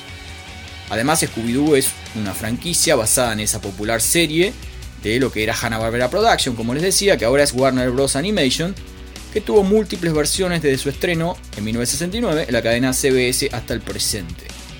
Coraje fue creado por su parte por Sean Gilworth, se estrenó en 1996 y tuvo 52 capítulos durante 4 temporadas en el Cartoon Network. Gilworth, de hecho, dijo en una entrevista en, perdón, en 2019 que lo más parecido a su dibujo animado fue Scooby-Doo. Pero no creo que haya logrado nunca el tipo de intensidad que tuve en Coraje, aseveró. Bueno, tenemos a dos perros cobardes. Tenemos suspenso, horror, ciencia ficción, humor, cultura pop. La verdad que es una tentación. Y finalmente, y acá quería llegar, alguien se les ocurrió, a alguien se le ocurrió fusionar esos mundos y juntar a ambos canes temblorosos. El resultado es Straight Outta Nowhere, película animada recientemente lanzada al mundo con la dirección de Cecilia Aranovich, quien anunció Definitivamente va a provocar una nostalgia aguda para aquellos de nosotros que crecimos viendo los programas de Scooby-Doo y Coraje de Perro Cobarde, y también traerá estos maravillosos personajes a una nueva generación de espectadores. Con un guion de Mike Ryan, la peli muestra a la máquina del misterio llegando a Nowhere, la desolada tierra de Coraje y sus dueños, Muriel y quienes son víctimas de sucesos sobrenaturales. Así, Scooby y su pandilla van a lidiar con una invasión insectoide en la que Coraje va a aportar sus gritos y por supuesto sus medidas muestras de valentía. Ciertamente, el universo desolado y sombrío en que transcurre las aventuras de Coraje es menos parecido al fantasmagórico de Scooby, de ahí que, según la directora, fusionar ambos mundos de manera cohesiva haya sido uno de los aspectos más desafiantes de la producción. Pero creo que encontramos el equilibrio adecuado al incorporar elementos de diseño y la paleta de colores del mundo de Coraje, además de infundir Scooby y la pandilla las tomas y reacciones más exageradas que son tan características de Coraje, comentó la directora. Para ella, Straight Outta Nowhere está llena de humor peculiar, personajes poco convencionales, escenas de acción extravagantes y por supuesto el factor de misterio inherente a cada trama de Scooby-Doo. La cinta fue lanzada en septiembre, sí, el mes pasado en formato digital y DVD en Estados Unidos y Canadá, y por estos lados ya está subida a varios de esos lugares que conocemos todos y todas. Así que ambos perros, cobardes y queribles, ya forman parte del mismo universo por obra y gracia de la Warner Bros. Este artefacto está llegando a su fin.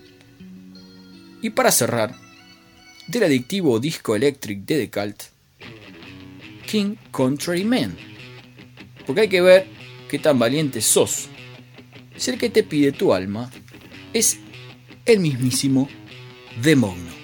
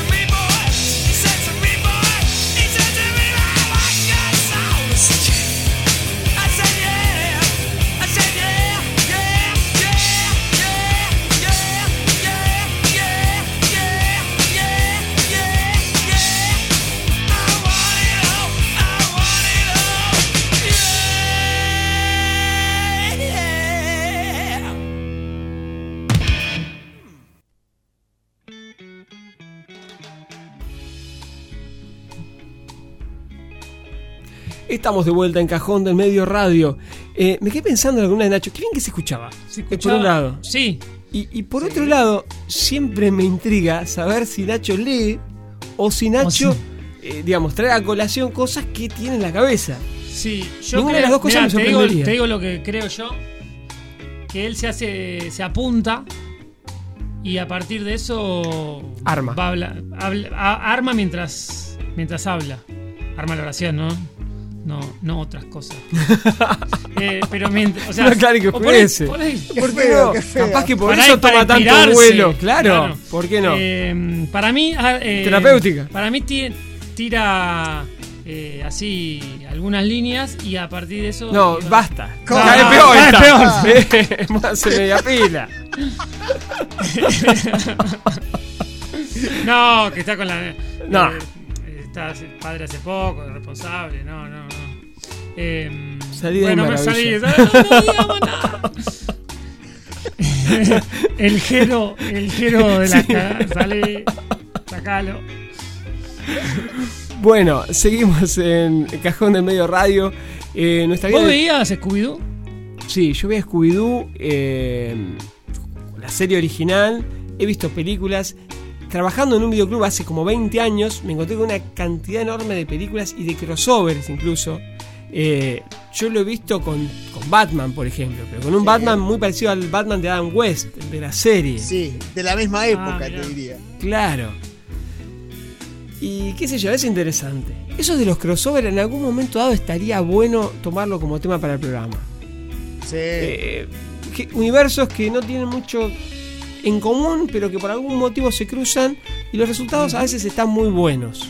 Otras veces no tanto. Los dúos, por ejemplo, yo me, me imagino o lo veo cantando a Vicentico con Willie Nelson. ¿Qué corno hace Willie Nelson con Vicentico? No sé cómo, no me lo explico. Y queda bien. Sí, sí, sí, sí. Es muy lograda esa versión. Bueno, no estará más de más por ahí. Eh, y Perro Cobarde a mí se me escapa. Generacionalmente se me va. Perro Cobarde era más de, mi- de mi generación o un poco más chicos que yo. Y yo lo tengo visto, estaba, estaba, estaba bueno, era flashero, flashero. Hubo una- toda una serie de, de dibujos que vinieron con aires medio rupturistas y, y que estaban ideados por gente que capaz que sí que armaba. Sí, sí, sí. Porque si no es muy difícil de explicar. La vaca y el pollito. Eh, Que a los padres se le veía solo los, los pies. y eran hermanos. Ah, los padres eran hermanos. No, no, eran Ah, hermanos. La vaca y el pollito, pollito, eran hermanos. Sí, sí, sí. Y el, el- Pero eso, eso de, de que a los padres se le vieran solamente las piernas es algo que viene de los dibujitos De clásicos. Tommy ¿viste? Jerry. Tom y Jerry. Claro, sí, sí, sí, sí. Pero en la vaca y el pollito ya lo llevaron al extremo. Porque, por ejemplo, vos veías los cuadros de la familia, las fotos familiares, y Eran los, los padres pies. eran, eran los pies. Buenísimo, sí, sí, sí. es sí. genial, es genial. Sí, sí, sí. Bueno, seguimos adelante. ¿Y cómo lo hacemos? Eh, con recién horneado, ¿no? Sí. Eso dicen, cuando lo horneado. nuevo no es nuevo. Cuando lo que se acaba de hacer cruje con vetas doradas. Cuando el humo es una invitación y la advertencia es un ojo que está que pela. Pues entonces es el tiempo de esto que está recién horneado. Hoy de con Edición machete. especial. Edición especial machete. O sea, machete de los alumnos. Nosotros veníamos a los alumnos. Eh, Machete y no estamos hablando de Dani Trejo. No, y machete del profesor. O sea, tenemos, tenemos buena data. O sea, no tenemos. No, Claro. no cualquiera. Tenemos la postalina. certificada, claro. Bueno, Los va a sorprender. A mí me sorprendió. Yo, la verdad, era un maridaje. ¿Cómo estoy manejando la palabra maridaje? Me Qué doy lindo. cuenta. Qué, linda la palabra, ¿eh? maridaje. Salpimentamos. Oh, salpimentamos. Yo cada vez que puedo Eh, salpimento. Sí. Sí, sí. Solo porque me gusta la palabra. Sí. Para decir salpimenté. Eh, y hay un par más que usa Seba que me, me encantan. ¿Cómo se nota que no está? Se me pianta una lágrima. Sí, sí, sí. Es muy difícil calzarse los zapatos de él. Y, En realidad porque y no me quedo con la teoría, me quedo con la teoría esa de que fue culpa de él el tema de WhatsApp. Estuvo haciendo trabajos de plomería y de electricidad. Seguro. En la combinatoria, a lo Rompió mejor, todo. quién sabe. Bueno, antes, antes que nada nos pide disculpas por el faltazo. Pero digo nunca falta, digo siempre está. Eh, el cuerpo pasa factura, nos informa, pero, pero, pero, nos tiene una receta que no es para cobardes. Bueno, hoy vamos a preparar un rico y loco pollo a la Coca-Cola. Jaja, lo sorprendimos, ¿eh? No se lo esperaba, nosotros tampoco. Está bueno cuando te compras una co- que yo debe hacer dos años que no compro una Coca-Cola, pero cuando te compras una Coca-Cola que es para el Fernet, ponele, que sirve la pri- los primeros tres Fernet, después ya se pone, no tiene gas y nada, por ahí sirve, ahí haces un pollo a la Coca-Cola. Viste cuando tenés un culito de Coca-Cola no lo toma nadie. No, llega un punto, Ah, sí. es bueno. Se vuelve un jarabe para la tos. Y ahí metés el pollo a la Coca-Cola. Mirá, Ojota, no, no, no. ojota. tengo acá, tengo acá dos pequeños adictos a la Coca-Cola, así que eso no me pasa No nunca. te pasa nunca. Te la bajan No, en no, el no. día. No llega a perder el gas. No, no, no. Bueno, vamos a empezar. Venga, Trozamos el pollo en porciones. ¿Sí? hasta ahí voy. Bien. Lo salpimentamos. Esa. Bien, lo dijiste, decilo de vuelta. Lo volvemos a salpimentar. lo maridamos con sal y pimienta. bueno, y lo ponemos a dorar con oliva. Ahí yo no tenía oliva. Bueno, se puede comprar. un Chiquitito. Sí, sí, un chiquitín. Sí, un chiquitín. Está bien. caro, pero du- dura, Un dura un permitido, montón. sí, tal cual. ¿Cuántos pollos a la Coca-Cola vamos a Ah, hacer? Bueno, y ajo bien picado. Acá yo. te bajás de ese bondi. Y sí, pero porque. Es bueno el ajo. Sí, sí, si sos vampiro Tiene no. más propiedades que unos cuantos políticos. Eh, eh, el, el ajo tiene muchas propiedades, pero yo tenía un truco que por ahí es chamucho, pero si le sacás el centrito, viste que tiene el centrito más marrón. Ah, sí. Dicen que eso es lo que te hace mal por ahí del ajo. Si se lo sacás, va mejor. Bueno, lo, lo picamos bien finito en todo caso. Bien finito. chiquitito. Bueno, Como a los nenes para esconderse. sí, con la cebolla. Yo ya con la cebolla terminé cediendo terreno. Bien. Bueno, una vez dorado le agregamos litro de Coca-Cola. Ah, litro es Un un litro, montón. un litro. Claro, porque hay que taparlo, hay que, claro. Es mucho. Atente al ladri. Y Coca-Cola, no Pepsi, no Manaos, no Seco, Y no Coca Light. no Vichy. Ah, Coca, retírese. Retírese. Va- Maki, por favor. No Cunnington. No Cunnington. Bonito. No Ginny. ¿Sigue existiendo la Ginny? Sí, sí. No El sé, pero- ¿dónde está? No sé, pero yo probé la Córdoba Cola y, ¿Y? era más rica que la, que la original. No, ¿Sí? Te juro. ese es el gesto. No. No hay chance. Bajamos la persiana. Cancela, mutealo. Vos estás Mutealo. queriendo convencer a los nenes de que es así, Estás pero a es dos segundos de ser muteado. Sí. No, no, por ahí tiene que ver con que el, el momento y el lugar donde lo probé era lo único que había. ¿Era el día de los perros? Era enero y hacía mucha sed. ¿Era el día de los perros? No, no, no. Ah, no. porque ahí to- viste que. tomaba Con las manos arriba. Claro, ya. Manaos, bichi, lo que venga. Claro. Bueno, como escucharon, le agregamos la Coca-Cola, un litro, y tapamos la cacerola. Y luego de 30 minutos está listo. Eh. Así de sencillo. Ah, listo. Así me animo, ¿eh? Yendo. Momento, a Lo ver. que pasa es que, bueno. Ah, la- fuego la- lento. Calculo que la. Mariposa. Revoltosa. Tal vez. Ese jue- Ay, yo creo que en casa ya no me anda el mínimo. No, ya voy. tal cual, así esto Ay, va- la, la hornalla que anda y a- cómo anda, ¿viste? Como ella quiere. Como ella quiere. Bueno, levantamos un poquito la tapa, pispeamos, ¿sí? Porque estos 30 minutos no es religioso, depende de. Ahí un pollo más de campo. Claro, más, más rotundo. o una Coca-Cola cero, qué sé yo, capaz que no, no da lo mismo. Entonces pispeamos. Y si le falta cocinar, le agregamos un poco más de coca. Tácate, Bien. Un poquito más de Coca-Cola. Ah, mira. Bueno, hasta que cocine bien el pollo. Y tenemos entonces un plato para no cobardes. ¿Cómo lo acompañamos? Las batatas. No con coca. Ah, No, ya sería sería redundante. Claro. sí, sí, sí. Ah, unas batatas. Unas batatas cortadas, finitas, finitas. Sí, fritas. Uh, sí. Eh, me Sí. parece que Vos, va, ¿eh? Como vos, eh, Sí. viste que donde compras el queso Patagonia seguro que hay unas batatitas fritas. Ah, sí, sí, esas sí, son- sí.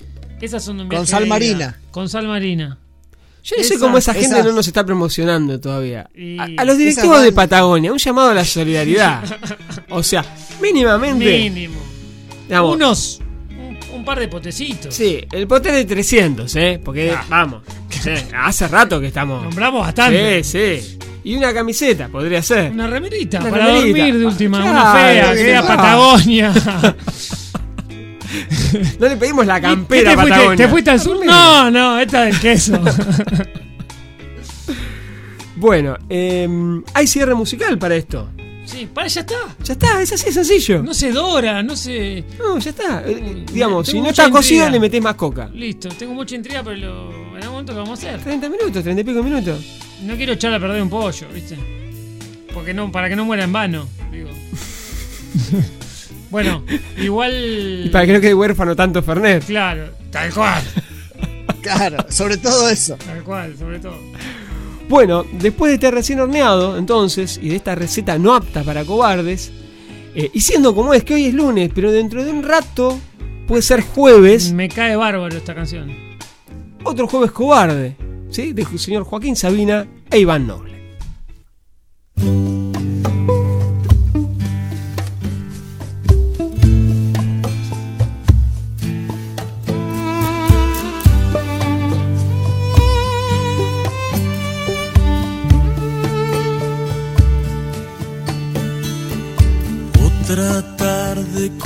Las demás, sin amores rotos de casualidad. Otro jueves de esos que no se dejan besar. No eran las esquirlas del rencor, eran telaraña en el corazón. Un adiós con pestañas, un desamor sin amor. Hoy que no me encuentro la nariz, Hoy que no me banco ser feliz, no le pongas miel a la verdad. Que si ando muerto es de tanto resucitar. Otra que no arde esta tarde sin pasado mañana. Otra tarde tan cobarde esta tarde que no prueba manzanas. Otro jueves que no sabe bajarse ni los pantalones. Otro jueves que anda dando por los rincones de esta tarde en coma dos.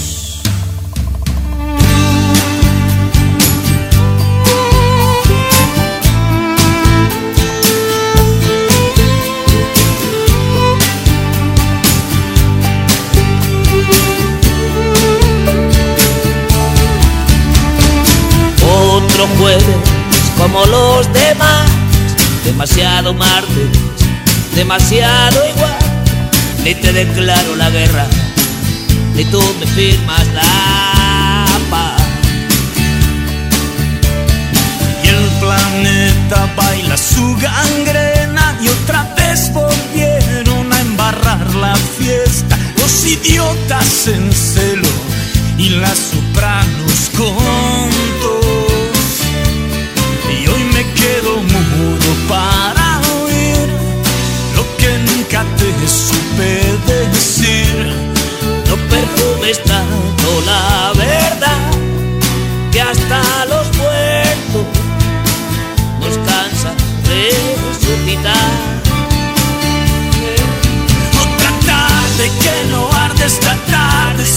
que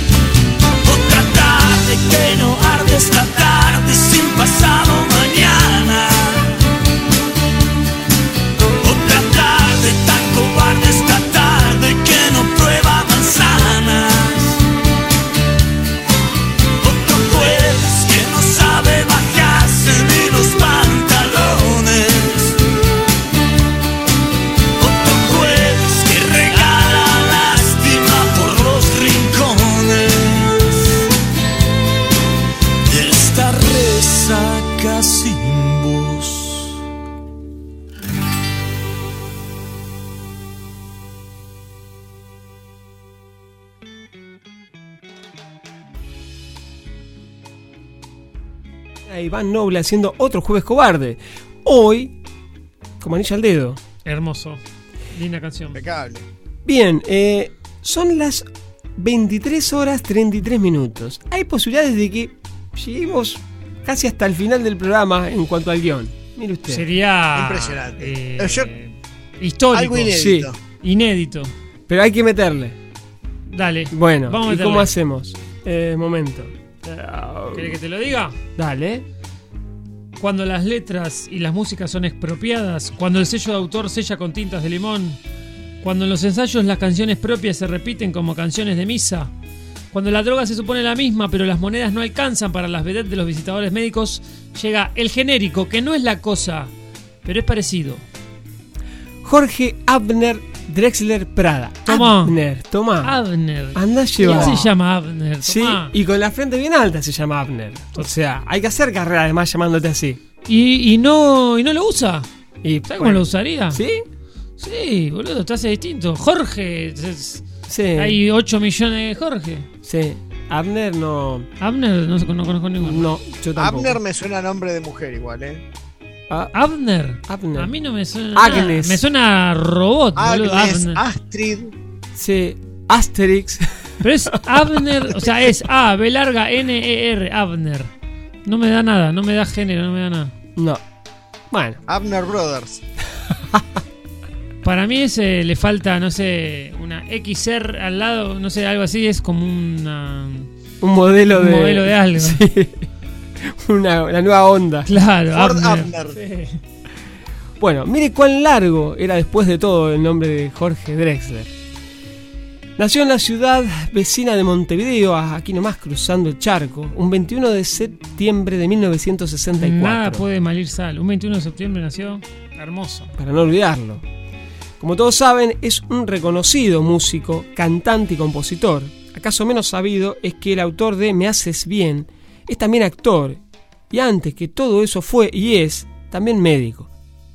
Mire usted. ¿Ha visto? Uruguayo como el que más, fue el ganador del premio Oscar a Mejor Canción Original en el año 2005 por su tema Al otro lado del río. Lo hemos contado esto, Ah, sí, ¿te sí, acordás? sí, sí. eh, en algún momento ya.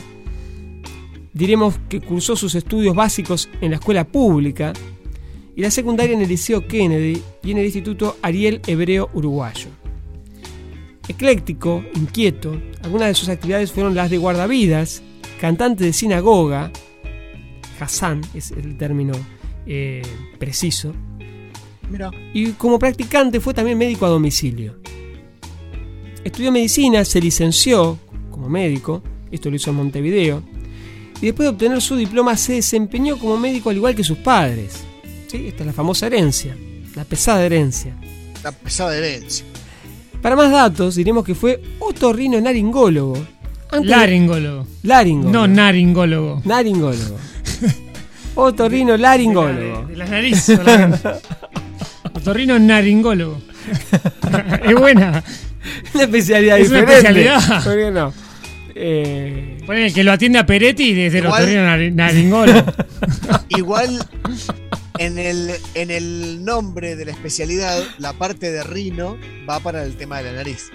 Claro. claro. De, de allí la rinoscopía. Claro. Lo que hablábamos hoy de la etimología de las palabras. Ahí tenés. Ta, Estamos Mirá, hechos todo un- tiene que ver con todo. Impresionante. redondo. Bueno. em, Upa. No solamente músico, no solamente otorrinolaringólogo. Eso. A la par, si se quiere, al acecho, si gustan. De hecho, Drexler fue literato y fue músico. Y es músico. Editó su primer álbum, La luz que sabe robar. Qué buen título, ¿eh? El mismo año en que se recibió de médico. Bien a la par. Tiene eh, días de, cuaren- de, de 48 horas. es como, dale, ¿qué? ¿En qué momento hiciste todo eso? A mí me cuesta, yo lo tengo. Bueno, acá, del otro lado de, de la pantalla, Fer. Sí, mil, diez mil cosas. Sí. Por ahí no- nos está mandando, digamos, la, el avance del programa, que solemos Sí. poner en las redes, mientras está grabando otro Su programa. otro programa, claro. En los ratos libres del otro programa, el tipo labura claro. para este, es tremendo. Es más, el otro día eh, pasé por la garza a- efímeramente y me pareció verlo a Fer, pero ni siquiera estoy seguro, porque pero yo sé que Bill vive por ahí, entonces digo, debe ser Fer. Sí, Iba- pues, iba- es probable que sí. ¿Sí? Estuve, estuve caminando por la garza. bueno, ibas con el celular en la mano, me pareció, y dije, y mi mente dije, seguro está escribiendo una columna, viste, mientras, onda, del, del micro a la casa y el tipo dice, bueno, eh, el, el cajón de las cosas raras, listo, ta, ta, Es así, puestos en confianza, tiramos el, eh, digamos, el tema en el grupo y al rato aparece el, el Word. Ya está. ¿Y cómo ya está? ¿De dónde lo sacaste? ¿Quién lo hizo? ¿Otro ¿Quién lo Fer? Tiene enanitos Ah. trabajando. Para mí la tiene. Escúchame, si, si Stephen King te saca 30 libros por mes, ¿por qué no puedo mandar una columna? Para mí que la tenés a Zoe día? ahí laburando a la par, algo ahí. Tengo, tengo 30 monos con 30 máquinas de escribir. Claro, sí, sí, sí. Con bananas acá para, para ¿viste? De incentivo, Claro, claro. tipo el avión de los pingüinos de Madagascar, ¿viste? Claro. Bueno, em, ¿cómo seguimos? Eh, bueno, como decíamos, Drexler ha sabido transitar muchos caminos, eh, más allá de los de la música y los de la ciencia. Y casi, casi todos ellos con muy buen pie. Esto habla muy bien de él, un tipo que eh, en otro siglo sería un humanista, Claro. que anduvo recogiendo aromas de todo tipo. Diremos por caso que fue reconocido con el premio principal en el concurso literario de la Universidad de la República de Uruguay, en el género de cuento corto. Como dato de color, agregaremos que en este certamen, entre otros jurados, estuvo presente el señor Eduardo Galeano. Apa. Ah, bueno, por si Sí, faltaba necesitaba que alguien, te dé palabras. ¿Qué espaldarazo? Más apostillas sobre don Jorge, bien, en los principios de su carrera fue telonero de Caetano Veloso y de Joaquín Sabina, con quien afianzó una muy buena relación que le valió que el flaco de Úbeda colaborara con él en su tercer disco Vaivén. Yo no me acuerdo en qué canción. No, no Eh, tengo, no tengo presente a ellos cantando juntos, la verdad. Si alguien nos puede auxiliar con Sí, esto. ahí seguro que ya nuestros oyentes son muy, eh, muy dresleros, presiento. Sí, sí, sí. O Sabineros y por ahí Y sabineros, sí. No, Sabaneros también. No, sí, no, ese ya no está. No nos está escuchando. Bien. Para mí, eh, Drexler, eh, yo tenía. Por ahí no escuchaba a Drexler, qué sé yo. Y, y creo que en algún momento vi una entrevista o lo escuché hablar. Son de esas personas que. que ponele que no lo seguís, pero escuchás una entrevista, escuchás hablar y es como que te da ganas de escuchar su obra porque, tipo. Porque resulta muy interesante. Resulta muy interesante. Vale, la- si cosas. alguno no está muy metido en la obra, eh, póngase una entrevista a Drexler o, o ni siquiera una entrevista, un lugar donde el tipo hable y te, te conquista. O sea, es como que le- lo empezás a respetar un montón desde la palabra. Eh, Creo que eso es importantísimo. es un montón. Sí. Para mí en un artista es como bastante importante. O sea, como me cuesta a mí separar el artista, ¿viste? El- De la persona. Claro, si el tipo es un turro, ¿viste? No, no, a mí no me llega. Y en este caso como que lo po- potencia. Digamos, El no, artista te que es. veo, no te veo escuchando, por ejemplo, a Iorio. No, no, no, no, y no, bueno. Eh, tal cual. Claro, por ahí uno hace mal, ¿eh? Por ahí uno se pierde a un grandísimo artista. No Puede sé si es ser. el caso, pero es muy difícil discernir. Sí, eh, porque esas para dos mí ya la obra que yo pensaba, o sea, para mí tiene que tener, eh, ¿cómo ¿Sabes? se dice? Eh, Esta algo semana de que me- genuino, me pasó- que, que si la persona no lo vale, lo que está escribiendo ya no No, no te llega. pierde valor. sí. Fer, ¿de dos decías? Sí, esta semana me pasó con un tema clásico de los 80 que debo haber cantado tres millones de veces sin escuchar la letra y me puse a cantarlo con la letra. Y me encontré con un par de cosas que dije, no, yo esto no lo puedo cantar. Claro, me, sí. me rompió, me rompió el grupo para siempre. Claro. Sí, también uno va ca- uno mismo va cambiando, ¿viste? Después, no, Claro. no es lo mismo a los, vos a los 20 que vos ahora eh, vas cambiando hasta de, de pensar. Y la Claro. canción sigue, sigue estando igual. Sí, obvio. Tal cual. Bueno, diremos que Drexler ha compuesto para sí y para otros, y entre esos otros hay notables como Ana Belén, Víctor Manuel, Pablo Milanés, Miguel Río, Ana Torroja o Giovanotti. Otro dato, otro premio. Jorge Drexler, a más del recordado Oscar, obtuvo un Goya porque el soneto nos tome por sorpresa que fuera parte de la banda sonora de Lope por mejor canción original. Como vemos, muchas cosas ha sido y muchas más será seguramente. Y entre todas ellas, en nuestra discretísima posición, es un tipo talentoso que nos cae muy bien. De él es pues nuestro genérico de la noche, que será a dos voces hoy, que tendrá otros tonos seguramente, pero mantendrá el mismo encantador pedido de fondo que sostiene el original. En lugar de Jorge Dresler será Sir Hop y Bren Gijena quienes nos ayuden a pedir y en el mejor de los casos a ofrecer en este primer lunes de octubre asilo.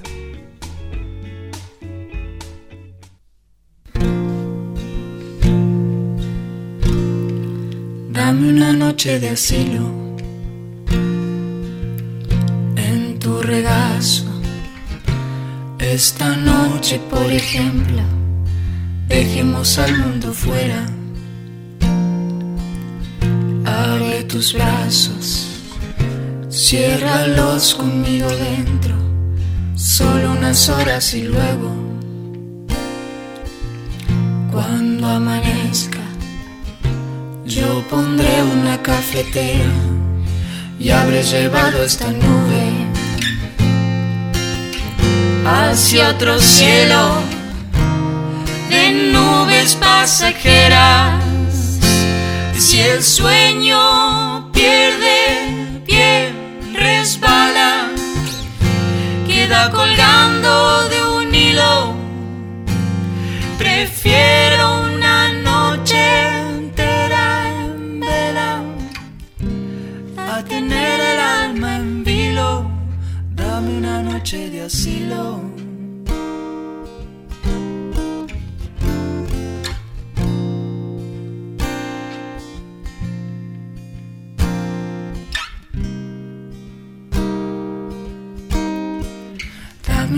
Noche de asilo. Dame un remanso. Yo te daré lo que tengo. Este amor que no me explico. Pasan los años y sigue a espaldas del tiempo. Quiero que me hables del tiempo. Que te desnudes como si fuera algo corriente, como si verte desnuda no me aturdiera tan sistemáticamente. Tu piel me sea desconocida, me deje siempre intranquilo. Prefiero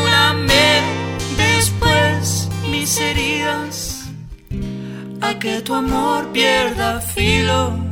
Dame una noche de asilo. Dame una noche de asilo.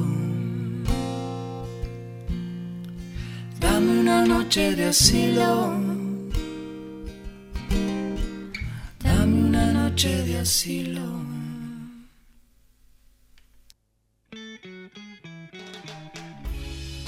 Qué linda versión. Me encantó. Te, te decía. eh, muy buena. Yo conocía la, la versión de Mon Laferte. me- Mejor dicho, la versión de Dressler con Mon Laferte. Y me encanta. O sea, esa me encanta. Es muy y lindo cuando te gusta mucho una, es difícil que la otra te, también te Te conquiste. llegue, exacto. Y me encantó. Esta, no- a esta chica no la, no la conozco, la voy a buscar. Eh, me dijiste vos un buen maridaje de voces. Mal.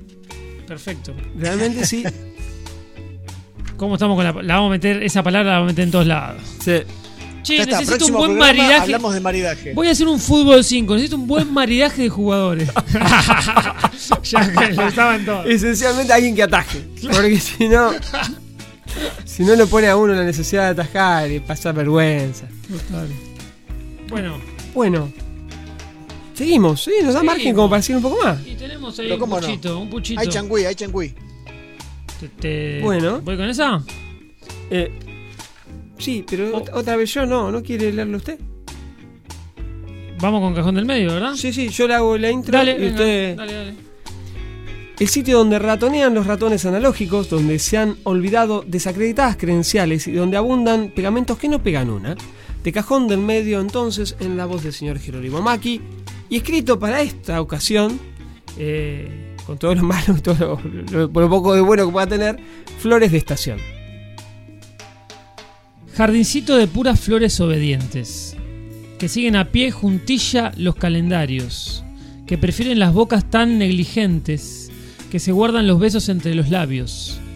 Golondrinas devotas de la estación, que velan las noches bajo los techos, que han decidido que así es mejor, y amordazan los suspiros en el pecho. Frío que se elige por conveniencia, fogoncito de llamas que no arden, corazones que abrazan la conciencia de los amores que aman tan cobardes. Y para cerrar este hermoso cajón, no el programa, sino el escrito, no se asusten, vamos a volver, de Antonio Orozco, tantas dudas en un FT con India Martínez.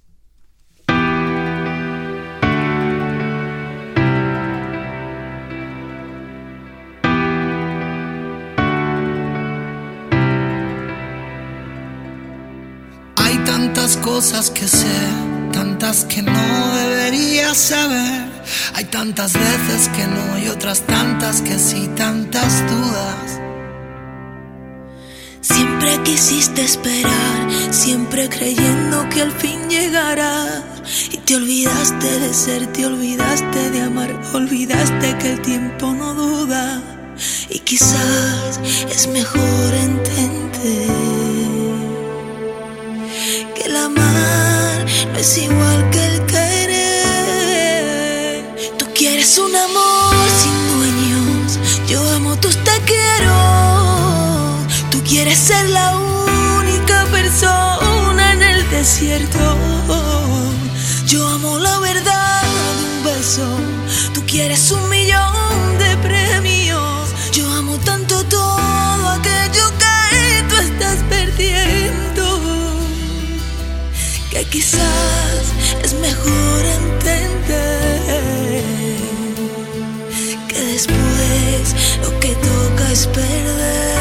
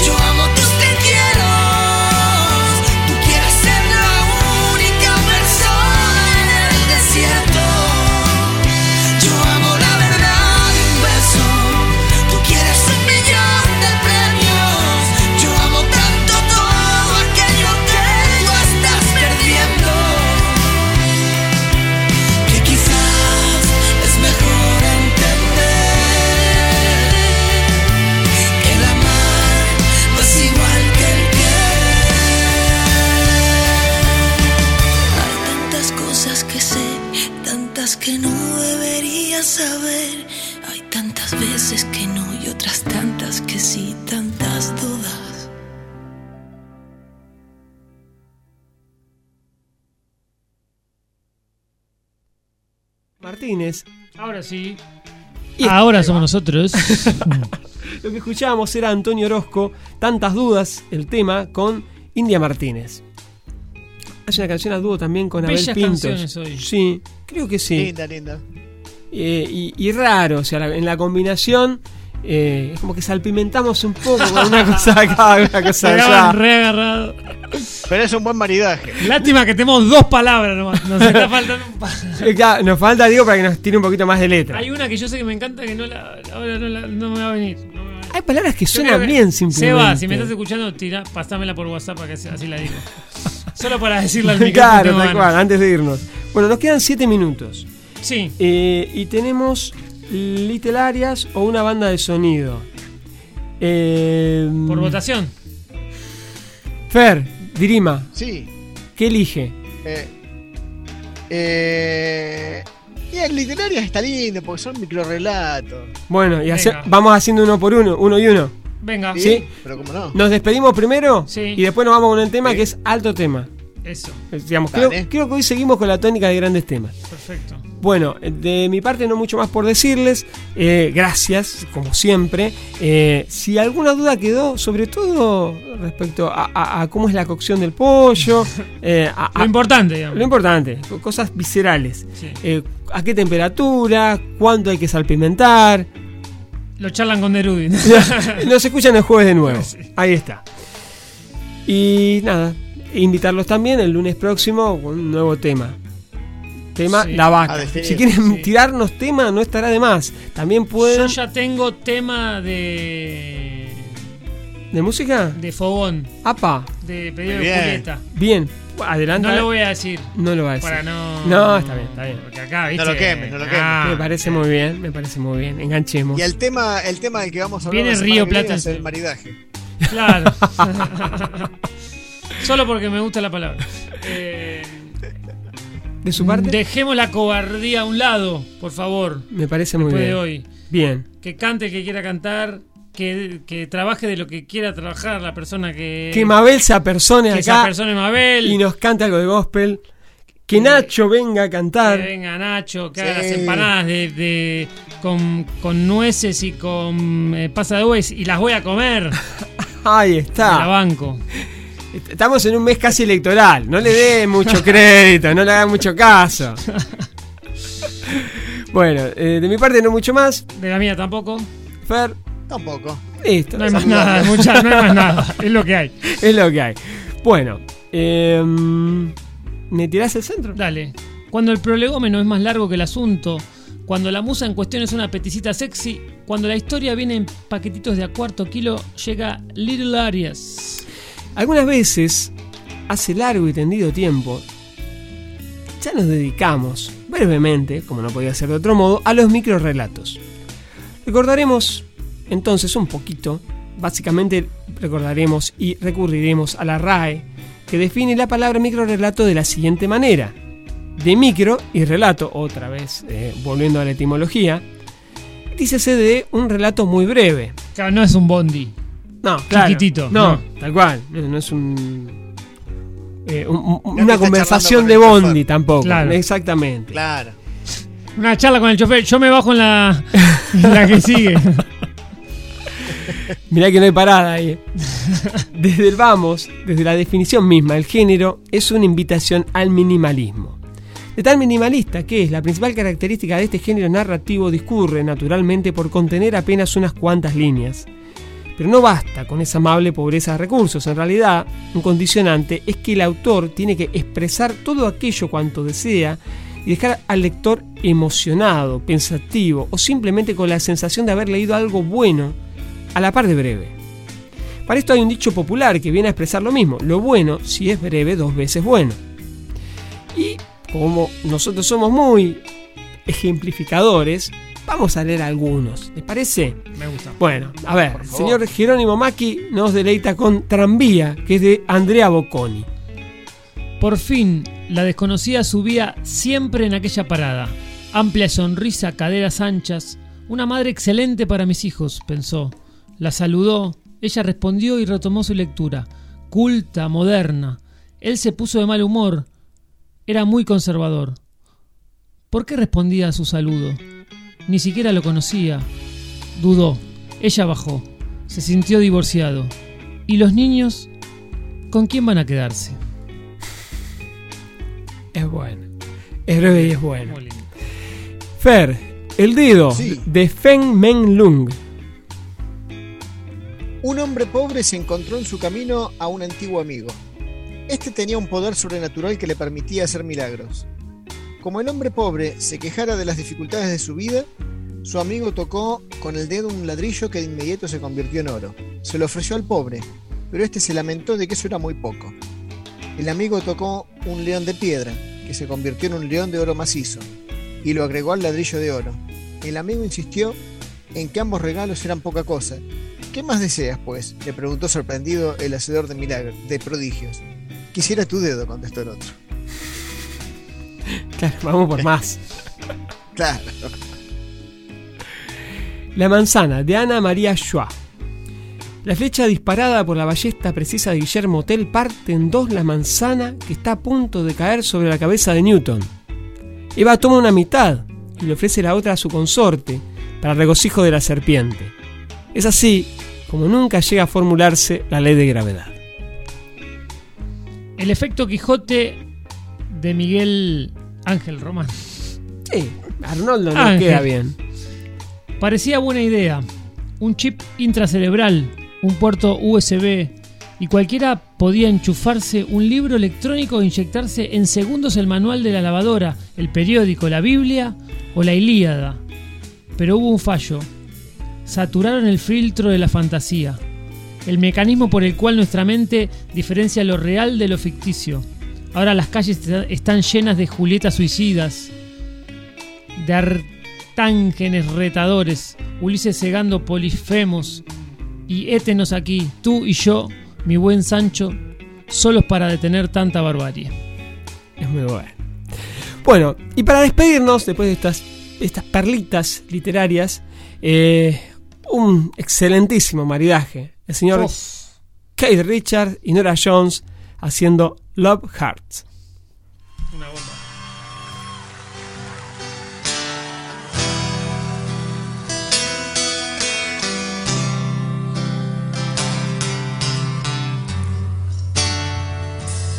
Love hurts.